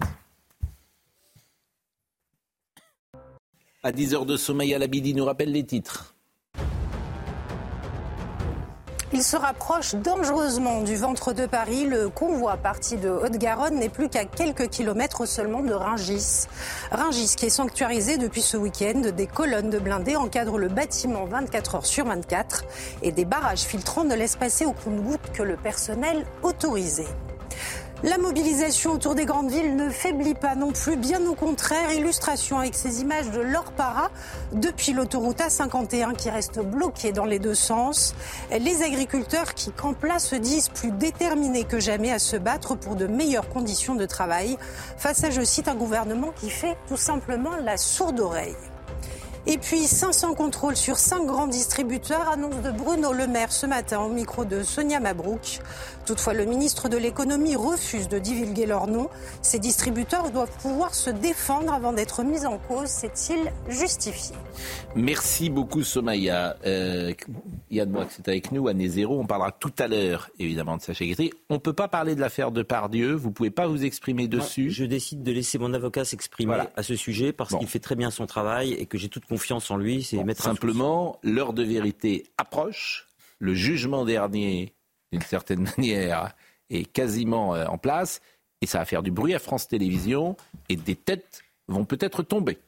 Je peux vous dire une seule phrase c'est que nous attendons de l'ARCOM que l'ARCOM exige la restitution de mon film mm. pour comparer la version dans le Hara euh, avec la version mm. qui pour l'instant a été diffusée par complément d'enquête. Parce qu'a priori, si j'ai bien écouté votre avocat, euh, le montage a été bidouillé, le son du montage a été bidouillé. Un madame a été remplacé par un fifi et euh, ils ont zoomé sur une enfant alors que Gérard Depardieu j'étais sur le tournage, c'est mon film, a tenu ses propos sur une femme de 35 ans. Je n'en dirai pas plus. C'est un abus de confiance, c'est une escroquerie, c'est une arnaque. Je ne dirai pas un mot de plus. Ah, c'est déjà pas mal. Non, mais c'est. Parce que l'essentiel a été dit. L'essentiel a été dit. Bon, euh, le discours de politique générale euh, de Gabriel Attal, je disais hier, effectivement, j'ai trouvé important qu'il rappelle sa condition personnelle. Euh, que, ah parlé de. Moi, j'ai trouvé ça important. Ah bon bah, pas moi du tout. Bah, alors c'est pour ça qu'il bah, y a discussion. J'ai trouvé ça indécent, vous voyez, comme précédemment. Et c'est pour ça qu'il y a discussion, qu'on est autour de la table. et que, euh, on écoute et je vous donne la parole. Être français en 2024, c'est vivre dans un pays dont l'honneur est de se battre pour la stabilité du monde, pour la justice et pour la paix. Être français en 2024, c'est, dans un pays qui il y a dix ans seulement se déchirait encore sur le mariage pour tous, pouvoir être Premier ministre en assumant ouvertement son homosexualité. De tout cela, je vois la preuve que notre pays bouge, la preuve que les mentalités évoluent, la preuve que nous n'avons aucune raison de céder à la fatalité. Alors je n'ai qu'une chose à dire à nos concitoyens. Quelle que soit leur couleur de peau, leur origine, leur adresse, leur croyance, la France est votre pays. Et en France, tout est possible. Madame la Présidente, Mesdames et Messieurs les députés, oui, nous sommes fiers d'être Français. Et avec vous, je veux faire briller cette fierté française.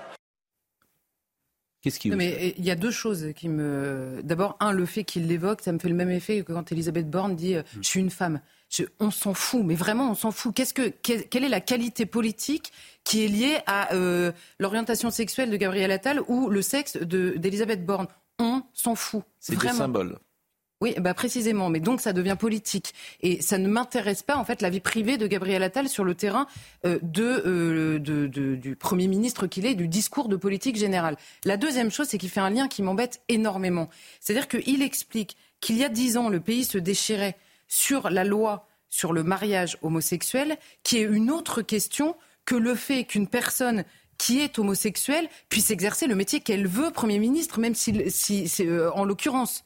C'est pas du tout le sujet. La question qui était discutée il y a dix ans, c'est la question de ce qu'est le mariage, de la différence entre une relation hétérosexuelle, enfin même pas une relation hétérosexuelle en l'occurrence, parce qu'hétérosexuelle c'est la pratique. C'est la question est-ce que le mariage c'est un homme et une femme? Est-ce que le mariage est défini par la descendance. Et donc c'était la question de la filiation et de la définition du mariage. Certainement pas de l'accès à tel ou tel poste d'une personne en fonction de son orientation sexuelle. Donc un, politiquement, le lien est abusif et, et, moi je le conteste très clairement. Et deux, je me fiche de savoir ce que fait euh, Gabriel Attal dans ses relations intimes.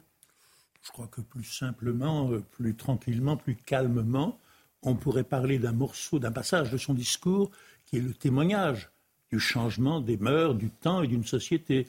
On est vous seriez les premiers à hurler si, on disait que c'était une femme. On est passé du, vous permettez, on est passé d'une époque encore toute récente où les gens qui étaient homosexuels étaient, obligés de le, étaient obligés de le cacher. Puis on est arrivé à une époque où ils pouvaient l'avouer, et là, il en parle tranquillement toute la France le sait. J'ai un autre petit point bah, de désaccord. ça sert à quoi Vous permettez. J'ai un autre petit point de désaccord avec vous. Vous dites que tout le monde s'en fout, mais tout le monde ne parle que de ça. Non, mais c'est déplacé, écoutez. Bah, tout le monde ne parle que de ça, non déjà. Et par ailleurs, il a parlé une heure et demie. C'est un discours de politique générale. Bah oui, on pose la question, excusez-moi. C'est un discours de politique générale. C'est un discours de politique générale. Expliquez-moi ce que ça va faire là-dessus. Par ailleurs, je ah, vous entendrai les mêmes, les mêmes qui vous permettez hier, voilà, oui, oui. Les, les, les, mêmes qui depuis hier trouvent ça formidable, admirable, trouvent ça insupportable quand euh, Anne Hidalgo dit oui, vous me critiquez parce que je suis une femme. Mais c'est la même, enfin. C'est la même chose. Vous faites une fixation je ne trouve cela. Ah oui, parce que ça m'insupporte. Euh, c'est bien ce que je vois. Je, ne trouve cela ni insupportable ni glorieux. Je trouve que c'est un changement parlant et significatif bah de l'évolution des mœurs et de la société. Éric Nolot, et après je vous dirai, je vous dirai quelque chose. Je trouve, je trouve ça totalement déplacé que, surtout dans le cadre d'un discours de politique générale, quelqu'un qui est censé parler au nom de la France parle au nom d'une catégorie particulière. Ah, c'est déjà ce qu'avait fait. Il parle au nom de lui. Je finis mon argumentaire. Il parle pas comme dirait Dominique Jamais, vous permettez. Il parle juste de lui. Puisque vous permettez, je continue. Euh, comme Elisabeth Borne, elle, prend congé de Matignon en disant qu'il faut faire un exemple pour les petites filles. Elle n'est pas là pour parler au nom des petites filles, elle est là pour parler au nom de la France. Ensuite, le fait que M. Attal soit homosexuel n'en fait pas un meilleur Premier ministre ni un moins bon Premier ministre. Non mais, non mais symboles, faut les laisser. Euh, il y a des moments pour les agiter, les symboles. quelque chose. Oui. Il se trouve que hier soir, euh, vous avez parlé. Avec... Comment? Vous avez parlé avec quelqu'un Non, pas du tout. Pour l'IVG, vous avez parlé avec des femmes, là, vous avez parlé avec des homosexuels, peut-être. pas du tout. Pas du tout. Hier soir, euh, il se trouve que dans l'émission L'heure des Pro 2, j'ai trouvé que c'était très bien ce qu'avait dit Gabriel Attal. J'ai été insulté sur les réseaux sociaux par tous les homophobes. Et je me suis dit, ah. effectivement, ce que racontent parfois les homosexuels qui, ont, euh, qui sont dans la lumière, présentateurs, ministres, comédiens, que sais-je, ils rapportent qu'ils sont insultés matin, midi et soir. Et je l'ai vécu moi-même de cette manière. Et je me suis dit, bah, effectivement, je trouve que c'est pas mal. Ça validait d'une certaine manière l'idée. Vous êtes insulté du matin au soir sur les réseaux sociaux. Oui, mais pas, pas là-dessus. Non, mais attendez, surtout, un nombre de choses incalculables. Il faut Donc il y, y, a une homophobie qui est là. Vous voulez dire que c'est intéressant de voir qui ça dérange. Voilà, exactement. C'est ce que je veux dire. Non, non, mais là, je ne peux pas accepter ça. Excusez-moi. Bah, si on n'est pas d'accord, euh, on est rangé du côté des homophobes, ça ne va pas. Il y, a quelque chose qui ne va pas. alors, ne discutons plus de rien. C'est déjà, déjà le procès en extrême droite qui est fait pour je tous vous ai les pas sujets. Mais alors, vous prenez se cache comme autrefois. Non, pas du tout. En fait, c'est pas le moment. Je dis que c'est pas le moment. Deuxième passage. Qu'est-ce qu'il a besoin de dire Excusez-moi, juste une Deuxième passage. Vous n'ignorez pas que la proportion des homosexuels, hommes et femmes, dans le gouvernement est très supérieure à ce qu'elle est dans la population. C'est un fait historique.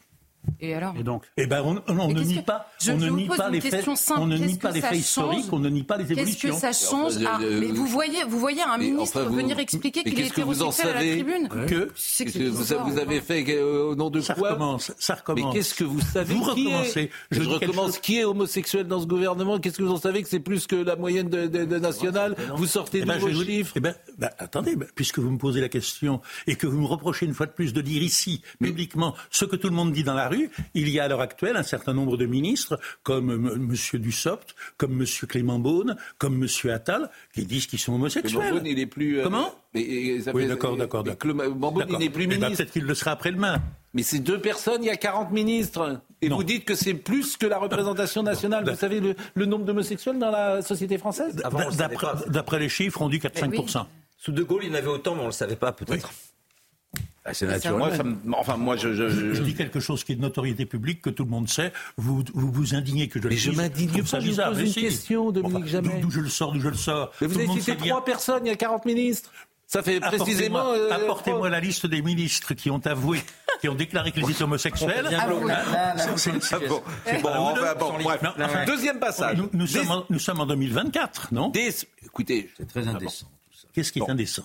Mais vous êtes de parler de la sexualité. Oui, là, bah, vous oui, mais qui le fait, sinon, Monsieur Attal? Bon. Bah, oui, Dirzé. Mais c'est pas un couvent ici. Non. Ah, ah Si, peut-être. Non. Euh, bon. Quel rapport avec les couvents Je vois pas le rapport avec un couvent. Ah. Des, je le dis bien, le, voilà, ça c'est un, un, néologisme, c'est ça, un néologisme. Pas très heureux, hein. Bon, écoutez euh, ce qu'a dit là-dessus, et ce sera le deuxième passage, et après on parlera de Sacha Guitry. Pas très Guitry, Desmirkardia Sunsne. Eh ben, écoutez.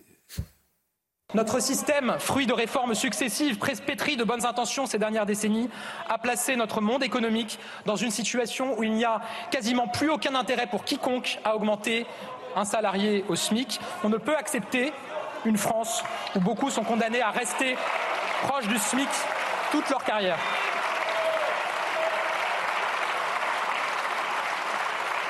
La progression salariale doit toujours permettre de récompenser l'effort et, et le, mérite. Alors oui, j'assume de le dire, il faut désmicardiser la France.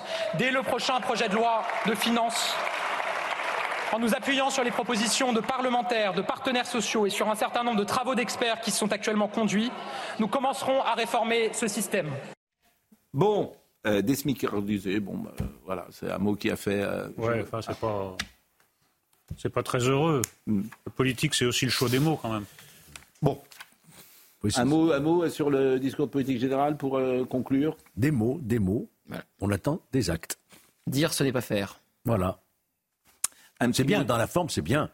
Il y a un volontarisme, il y a un dynamisme, il y a de la jeunesse, il y a, ah il y a de l'ambition, il y a de l'autorité tu casses, tu répares. Fantastique d'entendre ça. Ah oui, alors ça c'est bien. C'est les mêmes qui se sont opposés au tu casses, tu payes euh, parce que c'est un amendement du Rassemblement national euh, il y a quelques semaines. Non, mais c'est bien qu'ils aient évolué. Typiquement macronien. on peut évoluer. Typiquement Vous voulez qu'on l'écoute très vite, tu casses, tu payes Ah, on est en plein dedans. Allez, ah écoutons-le très vite. Ah, c'est les mêmes qui a quelques mois qu'on parle de Guitry. Bah oui. Écoutons-le très vite. Ah oui, alors ça, ça fait ma journée, ça. Dès le plus jeune âge, il faut en revenir à un principe clair. Tu casses, tu répares, tu salis, tu nettoies, tu défies l'autorité, on t'apprend à la respecter. Nous devons faire respecter l'autorité partout, dans les classes, dans les familles, dans les rues. Ce respect s'apprend à l'école, je le disais, mais ce respect passe aussi par les familles. Les violences de juillet dernier ont profondément marqué notre pays. Parmi les émeutiers, des très jeunes, très jeunes parfois, qui semblaient avoir déjà coupé les ponts avec notre société. C'est bien ça. Mais c'est bien, sauf que c'est encore une fois, ce sont les mêmes, cette même majorité qui, après euh, les émeutes de juin dernier, au Parlement au début de l'été, se sont opposés à un amendement du Rassemblement non, mais national. C'était c'était autre chose, c'était l'oisiveté. Oui, c'était la réforme du bac, c'est de la faute de Jean-Michel Blanquer.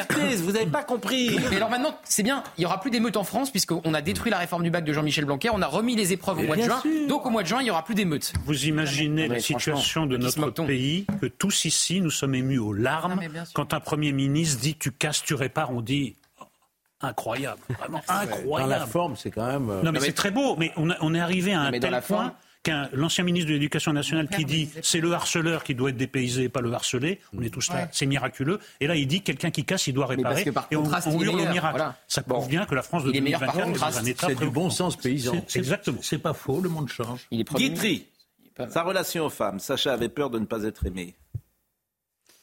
Sacha Guitry était, à mon avis, un autiste Asperger je le dis franchement, qui ne s'intéressait qu'à une chose, au travail. Non, au travail. Oui, c'est la même chose. Non, il était beaucoup plus ouvert sur les autres et plus, généreux qu'on le pensait, mais c'était surtout un bourreau travail. La seule chose qui l'intéressait, c'était d'être à son bureau tous les matins, une partie de la nuit, d'écrire, et l'après-midi au théâtre. Et quand il avait cinq minutes, il faisait un film. Et quel film? Et quel film? Que des chefs-d'œuvre. Oh, ah, ah bon Citez-moi un mauvais Guitry. Ah on va jouer à ça. Allez-y, je vous écoute. Non, Un mauvais Guitry. Mais sur, le nombre de pièces qu'il a écrites, forcément. Ah oui, mais bien sûr, mais ça, sur les pièces, il le reconnaît lui-même. Mais, mais, vous savez pourquoi il n'y a pas de mauvais film de Guitry? Oui. Parce qu'il se fichait complètement du cinéma. Pour lui, c'était un amusement entre deux pièces. Et cette manière de faire du cinéma de manière totalement décomplexée l'a fait à, sa propre insu inventer des choses qui ont, qui ont, été reprises ensuite par des très grands réalisateurs de Orson Welles à Godard, en passant par Tarantino. C'est même un précurseur de la nouvelle vague, par, par, Bien sûr, mais il a François Truffaut. Paraît-il le flashback Paraît-il que dans le roman d'un tricheur, avant Roman d'un tricheur, alors, de quelle année je ne sais euh, pas. C'est euh, dans les années 30. Il a, euh, il a le flashback au cinéma n'avait jamais la voix off. Non, c'est la voix off. Corson Welles a repris évidemment dans, dans, son chef-d'œuvre Citizen Kane, et puis aussi les travelling. Euh, Guitry s'est dit bon allez je vais mettre euh, une caméra sur une voiture puis on va regarder ce que ça donne la caméra subjective et puis aussi la liberté de ton il y a dans un film qui s'appelle Bonne chance Pascal ça va vous amuser un voyage en Égypte qui, qui dure 12 secondes et une addition sur une nappe qui dure 7 minutes bon alors c'est vrai que euh, il y, a cet esprit français. D'ailleurs, c'est étonnant, on ne l'étudiait pas quand on était. Ah pas du tout. Ah non à l'école. Il était considéré comme un, bourgeois graisseux, capable de petites saillies misogynes pour euh, question aux grosses têtes. Hmm. Alors qu'en fait, c'est le Molière du XXe siècle. Il a une œuvre époustouflante, pas du tout politiquement correcte, qui parle énormément de la condition de la femme. Car Guitry n'est pas misogyne, je l'explique dans une interview. Ce qui fait est très fort. Il y a toujours un personnage qui est extrêmement misogyne dans ses pièces. Et les femmes anéantissent dans toutes les pièces, anéantissent ce personnage parce qu'elles sont beaucoup plus euh, mises, au, mises au que le personnage des misogynes. En fait, les misogynes sont toujours punis. Alors ça lui permet de passer en contrebande ce qu'il pense vraiment des femmes, mhm. mais c'est toujours l'homme qui est le méchant dans les pièces de Guitry et la femme euh, la vainqueur. Mais pourquoi cinq femmes alors? Parce que comme il était incapable de considérer les femmes autrement que comme des œuvres d'art, des objets, mais des œuvres d'art, il considérait que c'était des tableaux comme les Utrillo, les Watteau qu'il avait chez lui, les Renoir ou les Rembrandt. Et au bout d'un moment, las d'être des objets et des choses, les femmes étaient des prisonnières dans une prison dorée avenue Élysée Reclus, elles commençaient à avoir des amants. Et là, on rentre dans la névrose numéro un de Guitry, la jalousie.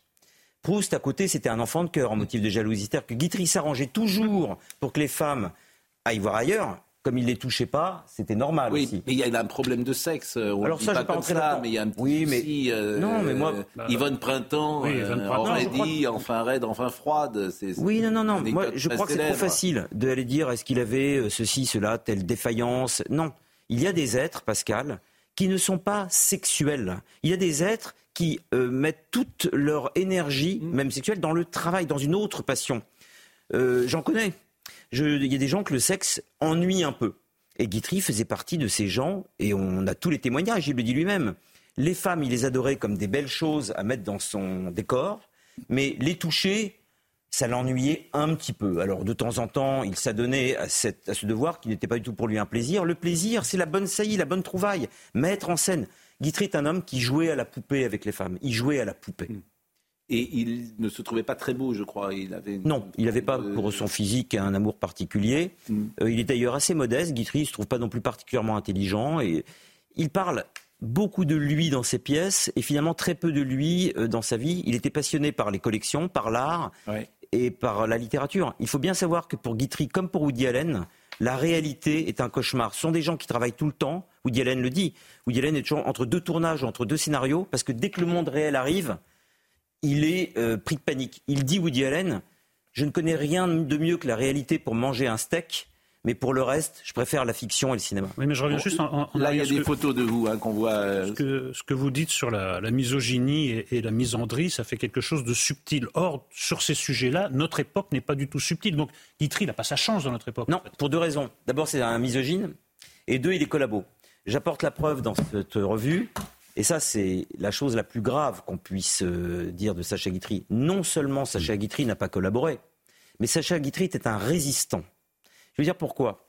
Sa manière de collaborer, elle est simple. On l'a accusé de faire en sorte que ses pièces jouent, euh, soient jouées pendant la guerre. Exactement comme Jean-Paul Sartre. Exactement, ni plus ni moins que Jean-Paul Sartre. Oui, mais Jean Gabin est parti. Non mais ni plus ni non, non mais c'est pas ça. Il s'est engagé. Oui mais euh, différence. Euh, Guitry avait Guitry avait 55 ans. Oui mais euh, ils ont joué à Paris. Non mais il a fait mieux que ça. Oui. Guitry non seulement a refusé d'enlever un portrait de Sarah Bernard au Trocadéro alors que les nazis lui ont demandé de l'enlever, il a dit emmenez-moi mais ce portrait restera là. Et mhm. qu'est-ce qu'il a fait pendant toute la guerre?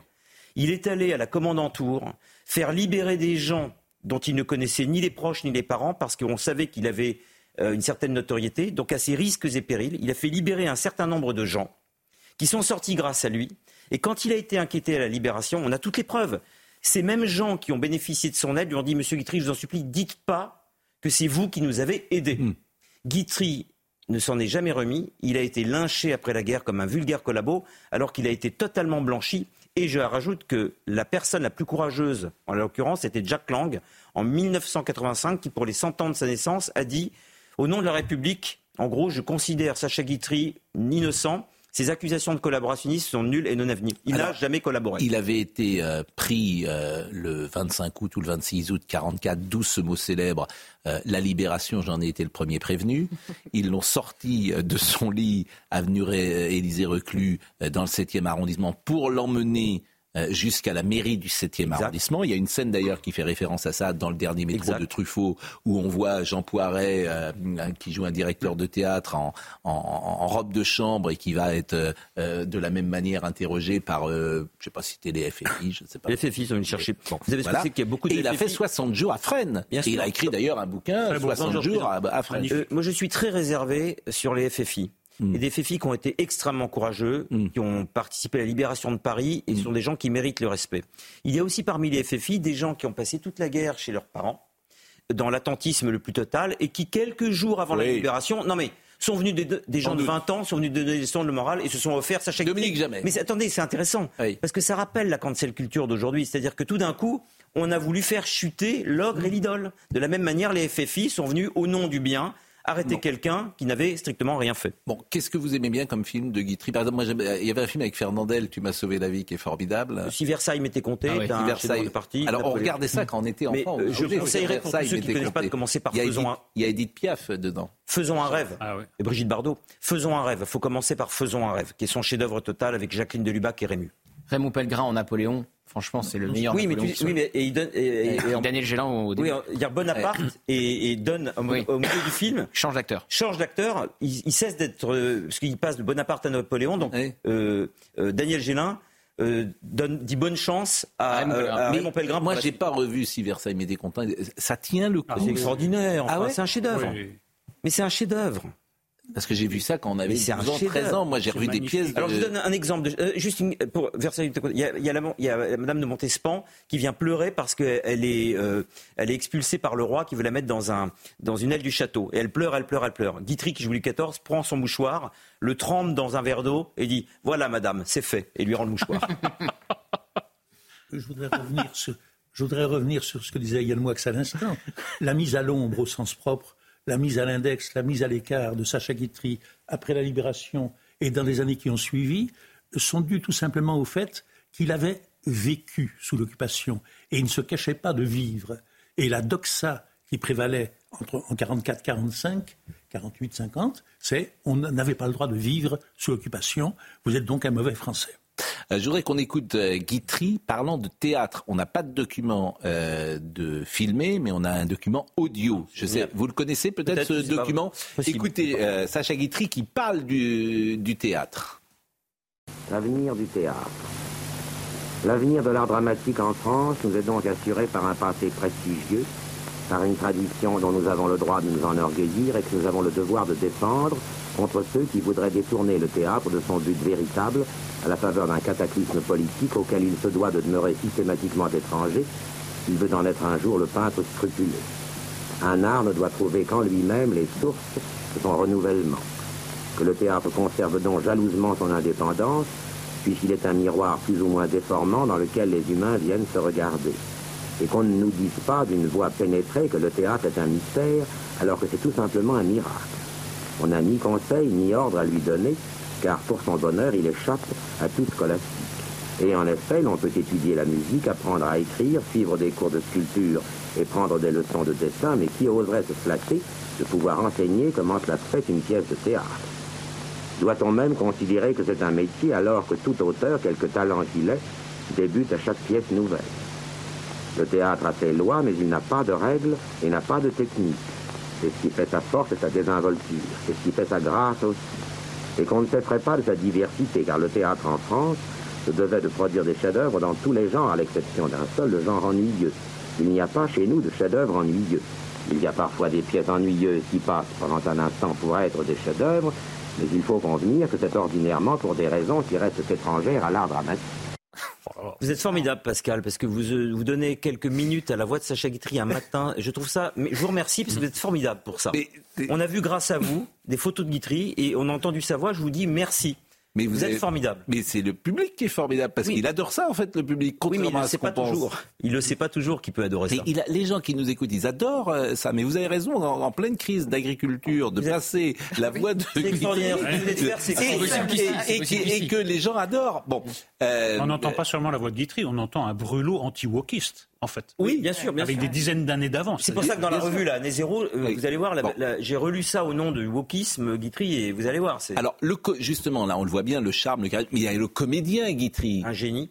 Euh, voilà, qui joue euh, sans jouer. On n'a pas l'impression qu'il joue d'ailleurs. Non, mais c'est ça qui est absolument formidable. Eh bien, il joue le rôle de Sacha Guitry, comme dans mon film en Corée. Gérard Depardieu joue Gérard Depardieu. Guitry joue Guitry. Il joue Sacha. Il ne peut rien jouer d'autre que lui-même. En fait, qu'est-ce que c'est qu'un génie? C'est quelqu'un qui ne peut être rien d'autre que lui. Et il est lui comme personne d'autre ne pourra jamais l'être. C'est pour ça que imiter un génie n'a aucun sens. Puisque la définition du génie, c'est être la personne la plus soi-même de tous les temps. Être un génie, c'est être un génie de soi-même, en fait. C'est tout ce que ça veut est-ce dire. que Pascal Pro est un génie dans ce cas-là? Parce que Pascal Pro ne peut jouer alors, que Pascal. Alors la question va au-delà de Pascal. Peut-on parler de génie dans le journalisme étant donné que c'est pas un domaine artistique? Ah, il y en a, mais vous savez bien que la réponse, on la connaît. Il n'y a pas de génie dans notre métier. Aucun. Mais en revanche, ce qui m'intéresse, c'est euh, aussi la tradition de l'acteur. Parce qu'il y a deux traditions de l'acteur. Il y a la tradition euh, acteur studio, où en gros, euh, Robert De Niro, euh, il, est chauffeur de taxi avant de jouer Taxi Driver pour apprendre comment on est chauffeur de taxi. Donc ça, c'est la tradition un peu américaine. Et puis la tradition française où tu vampirises. Oui, c'est ça. Il y a un C'est-à-dire que caméléon. Depardieu, Voilà. Gabin ou Guitry, ils ça. vampirisent les D'un côté, il y a un caméléon qui se fond dans le décor et de l'autre, tout l'espace se guitrise d'un coup. Oui. Alors, quelle est la... les deux existent d'ailleurs parce que Robert De Niro, c'est formidable. On, on aime les deux. Oui, on, aime les deux. Je suis d'accord. Tantôt l'un, tantôt l'autre. Le génie Ouais. de Niro, c'est de disparaître. Il peut prendre le métro tous les jours, personne ne le reconnaît. C'est Ouais. ça son génie. Et le génie de Guitry, c'est qu'on le voit partout, même parfois quand il n'est pas là. Oui. Et Depardieu, c'est ça. Depardieu, c'est ça. Et quand tu On revois Depardieu même les, mais même quand tu revois les Depardieu dans les années 70, le charme, la puissance, l'extraordinaire comédien qu'il est, il n'empêche d'un film à l'autre. Moi, j'ai regardé, j'invite tout le monde à le revoir, un film qu'on ne regarde pas souvent, Sept morts sur ordonnance, avec Marina Vladi, avec Charles Vanel, avec Michel Auclair, qui était un comédien extraordinaire. oublié, hélas. Extraordinaire. Et, euh, voyez, et Jeanne Birkin. Et voyez ce film de Ruffio, film absolument mais formidable, formidable, où il joue un fou, un- le docteur Berg.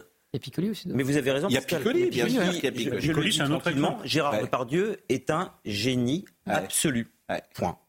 Et vous savez, on dit oui, c'est un monstre, machin. Vous connaissez un seul génie qui ne soit pas monstrueux Oui, bien sûr. La définition du génie, c'est la monstruosité. Et je vais plus loin.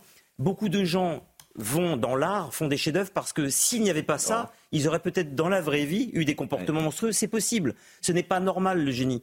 En tout cas, euh, il y a la présomption d'innocence pour Gérard, bien sûr, mais à titre personnel, comme acteur, je considère que Gérard Depardieu est un des plus grands acteurs français de toute l'histoire du cinéma, avec Gabin, avec Lino Ventura, avec Charles Vanel que vous venez de citer, avec Patrice Devers. Et, je rajoute une chose, tout le monde oublie qui a modifié la société française Qui a libéré la sexualité des femmes dans les 70 Qui nous a sortis de l'étau gaulien de cette France un peu constipée C'est la génération de Gérard Depardieu et ce- c'est la génération des valseuses qui ont fait beaucoup pour la libération des mœurs. Qu'aujourd'hui ils soient dans une tourmente, c'est un autre problème. Mais la génération des années 70, Ah, d'après peut-être pas tant un 68, autre problème que ça. non mais ils font partie de ceux qui, à un moment donné, ont incarné aussi un air neuf et respirable dans une France je vous dis, c'est peut-être corsetée. il y, a Michel, ça. il y a Michel Auclair à un moment qui présente. Il y a les quatre voitures des quatre chirurgiens de Charles Vanel, quatre chirurgiens Mm. qui sont ses fils en fait et son gendre, et qui présentent à, au docteur Berg ou euh, à Michel Piccoli d'ailleurs tous ces chirurgiens. Et il lui dit Brézé Robert, chirurgie osseuse, toute la ville boite. C'est un dialogue, mais je vous assure. Et, il est présent comme ça, il tape sur euh, le capot de chaque voiture pour dire euh, quels sont les chirurgiens. Le dernier dit Robert euh, Brézé Philippe, le moins mauvais, Monsieur Gendre. Et puis il est présent comme ça. Mais ce dialogue est extraordinaire. Chirurgie osseuse, Je peux vous toute la une- ville boite. Je peux vous donner une dernière saillie de Guitrine, toute dernière. Oui, parce qu'on en a peu parlé Bon, ils étaient d'ailleurs. neuf célibataires. À un moment donné, euh, il y a une, une femme qui doit c- créer une institution. Il faut neuf SDF. Ils sont que huit. Donc les huit en cherchent un neuvième. Et tout d'un coup, il dit Ah, J'en vois un lui. Lui, il faut le prendre. Mais pourquoi? Tu vois, lui, il est plus pauvre à lui seul qu'à nous huit réunis. C'est beau. Quelle est la pièce que vous préférez de Guitry? Quelle est celle qui est la plus jouée source et n'écoutez pas, mesdames? Oui, ou euh, euh, toi qui est extraordinaire. euh, il y a aussi. Vous avez dit Faisons un rêve tout à l'heure. Faisons un rêve. La pièce est géniale aussi, mais Arditi est formidable chez Guitry. Arditi a fait beaucoup pour Guitry. Ouais. Beaucoup, beaucoup. Jean Pia aussi était formidable. Moi, il faisait des fait beaucoup. Ouais. Mais c'est vraiment un, un personnage de Guitry d'une certaine manière, Arditi. oui. Hein, Parce que c'est dur à jouer, Guitry. Il y a. Michel Faux aussi qui pourrait jouer un parfait Ah. Guitry au cinéma. S'il y a un biopic à faire sur Guitry, c'est Michel Faux. Mais vous rendez. euh, Huster a beaucoup joué Guitry. Ah, Huster est un type formidable dans, dans la revue. J'aimerais bien que vous la remontriez. D'ailleurs, il y a une interview. il faut aider les revues. Mais, mais vous vous rendez compte qu'il n'y a même pas de biopic sur Guitry? Non. Et j'avais dit à Huster, mais il pourrait raconter son histoire. Huster est, un, passionné de guiterie, c'est un homme que j'aime beaucoup, Francis Huster, très intelligent. Il donne une interview fantastique là. Eh ben faisons un bio... Vous pourriez écrire un biopic de Guitry. Par exemple, votre film. Vous avez fait un biopic de Claude François, vous pouvez bien faire un biopic de Guitry. Ça c'est un bon argument. La, suite ne se fera hélas pas, c'est officiel. Ah. ah les, les, acteurs m'ont planté au dernier moment. Il est 10h33, Somaya Labidi. Après, on, on vous demande de faire le, le biopic de Guitry. On va vous donner de l'argent.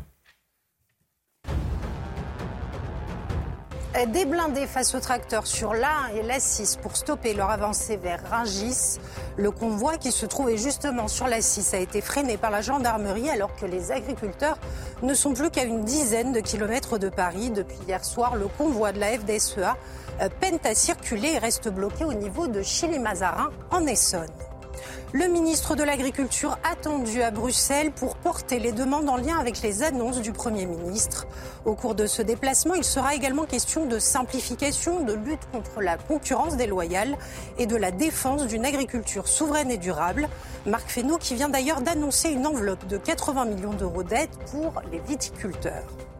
Et puis la majorité des crimes et délits encore en hausse en 2023. Les homicides passent la barre symbolique des 1000 victimes et les tentatives d'homicide explosent avec une augmentation de l'ordre de 13%. Une tendance haussière qui perdure maintenant depuis 2020. Euh, Merci euh, Somaya. Il nous reste euh, quelques secondes. Je salue Anne-Marie Perrier qui nous écoute et qui rappelle que Michel Sardou a joué ah effectivement. N'écoutez pas mesdames, mais qui dit une chose assez précise. Elle dit Mon père évidemment François Perrier, ce comédien, est le seul comédien français à n'avoir jamais tourné dans un film de Guitry. Il s'était associé au théâtre de la Michaudière avec Yvonne Printemps, qui l'avait quitté. Yvonne Printemps avait quitté manifestement euh, euh, François Perrier pour Pierre Freinet. Et non, non, euh, Sacha Guitry. Oui, pour Sacha Guitry, je veux dire. Et comment dire, il lui en a toujours voulu. Exact. Pierre Freinet, dont je fais l'imitation la plus courte du monde. Ah bon? Je m'appelle Pierre Freinet, c'est tout. c'est l'imitation la plus, la plus rapide. Non, mais ce qui est drôle, c'est que c'est important. Non, mais c'est. Yvonne Printemps, Pierre Freinet copulaient dans les coulisses pendant que Guitry était sur scène. Vous vous rendez compte qu'il est 10h35 On parle de printemps. Que le monde on parle est par terre et qu'on parle d'Yvonne Printemps, Pierre Freinet, Jacqueline. Et on n'a pas parlé de Jeanne Fusilier. Ah oui.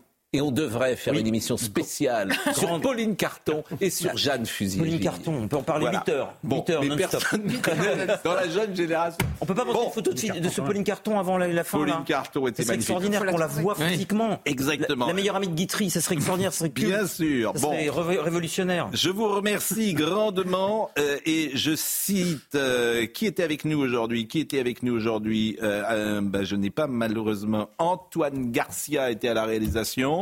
Euh, Marine Lan Grégory Possidalo au son, euh, Marine Lançon, David Marin à la vision. Euh, elle me dit tout. Benoît Bouteille était là. Ah, c'était Benoît Bouteille aujourd'hui? C'était Benoît. J'ai Benoît Bouteille et David Tonnelier. Comme ça, si j'ai un souci, on, est, on, est, on est paré. Jean-Marc Morandini dans une seconde. C'était un bonheur. Merci vraiment. Parler de Sacha. Oui. À demain. À ce soir.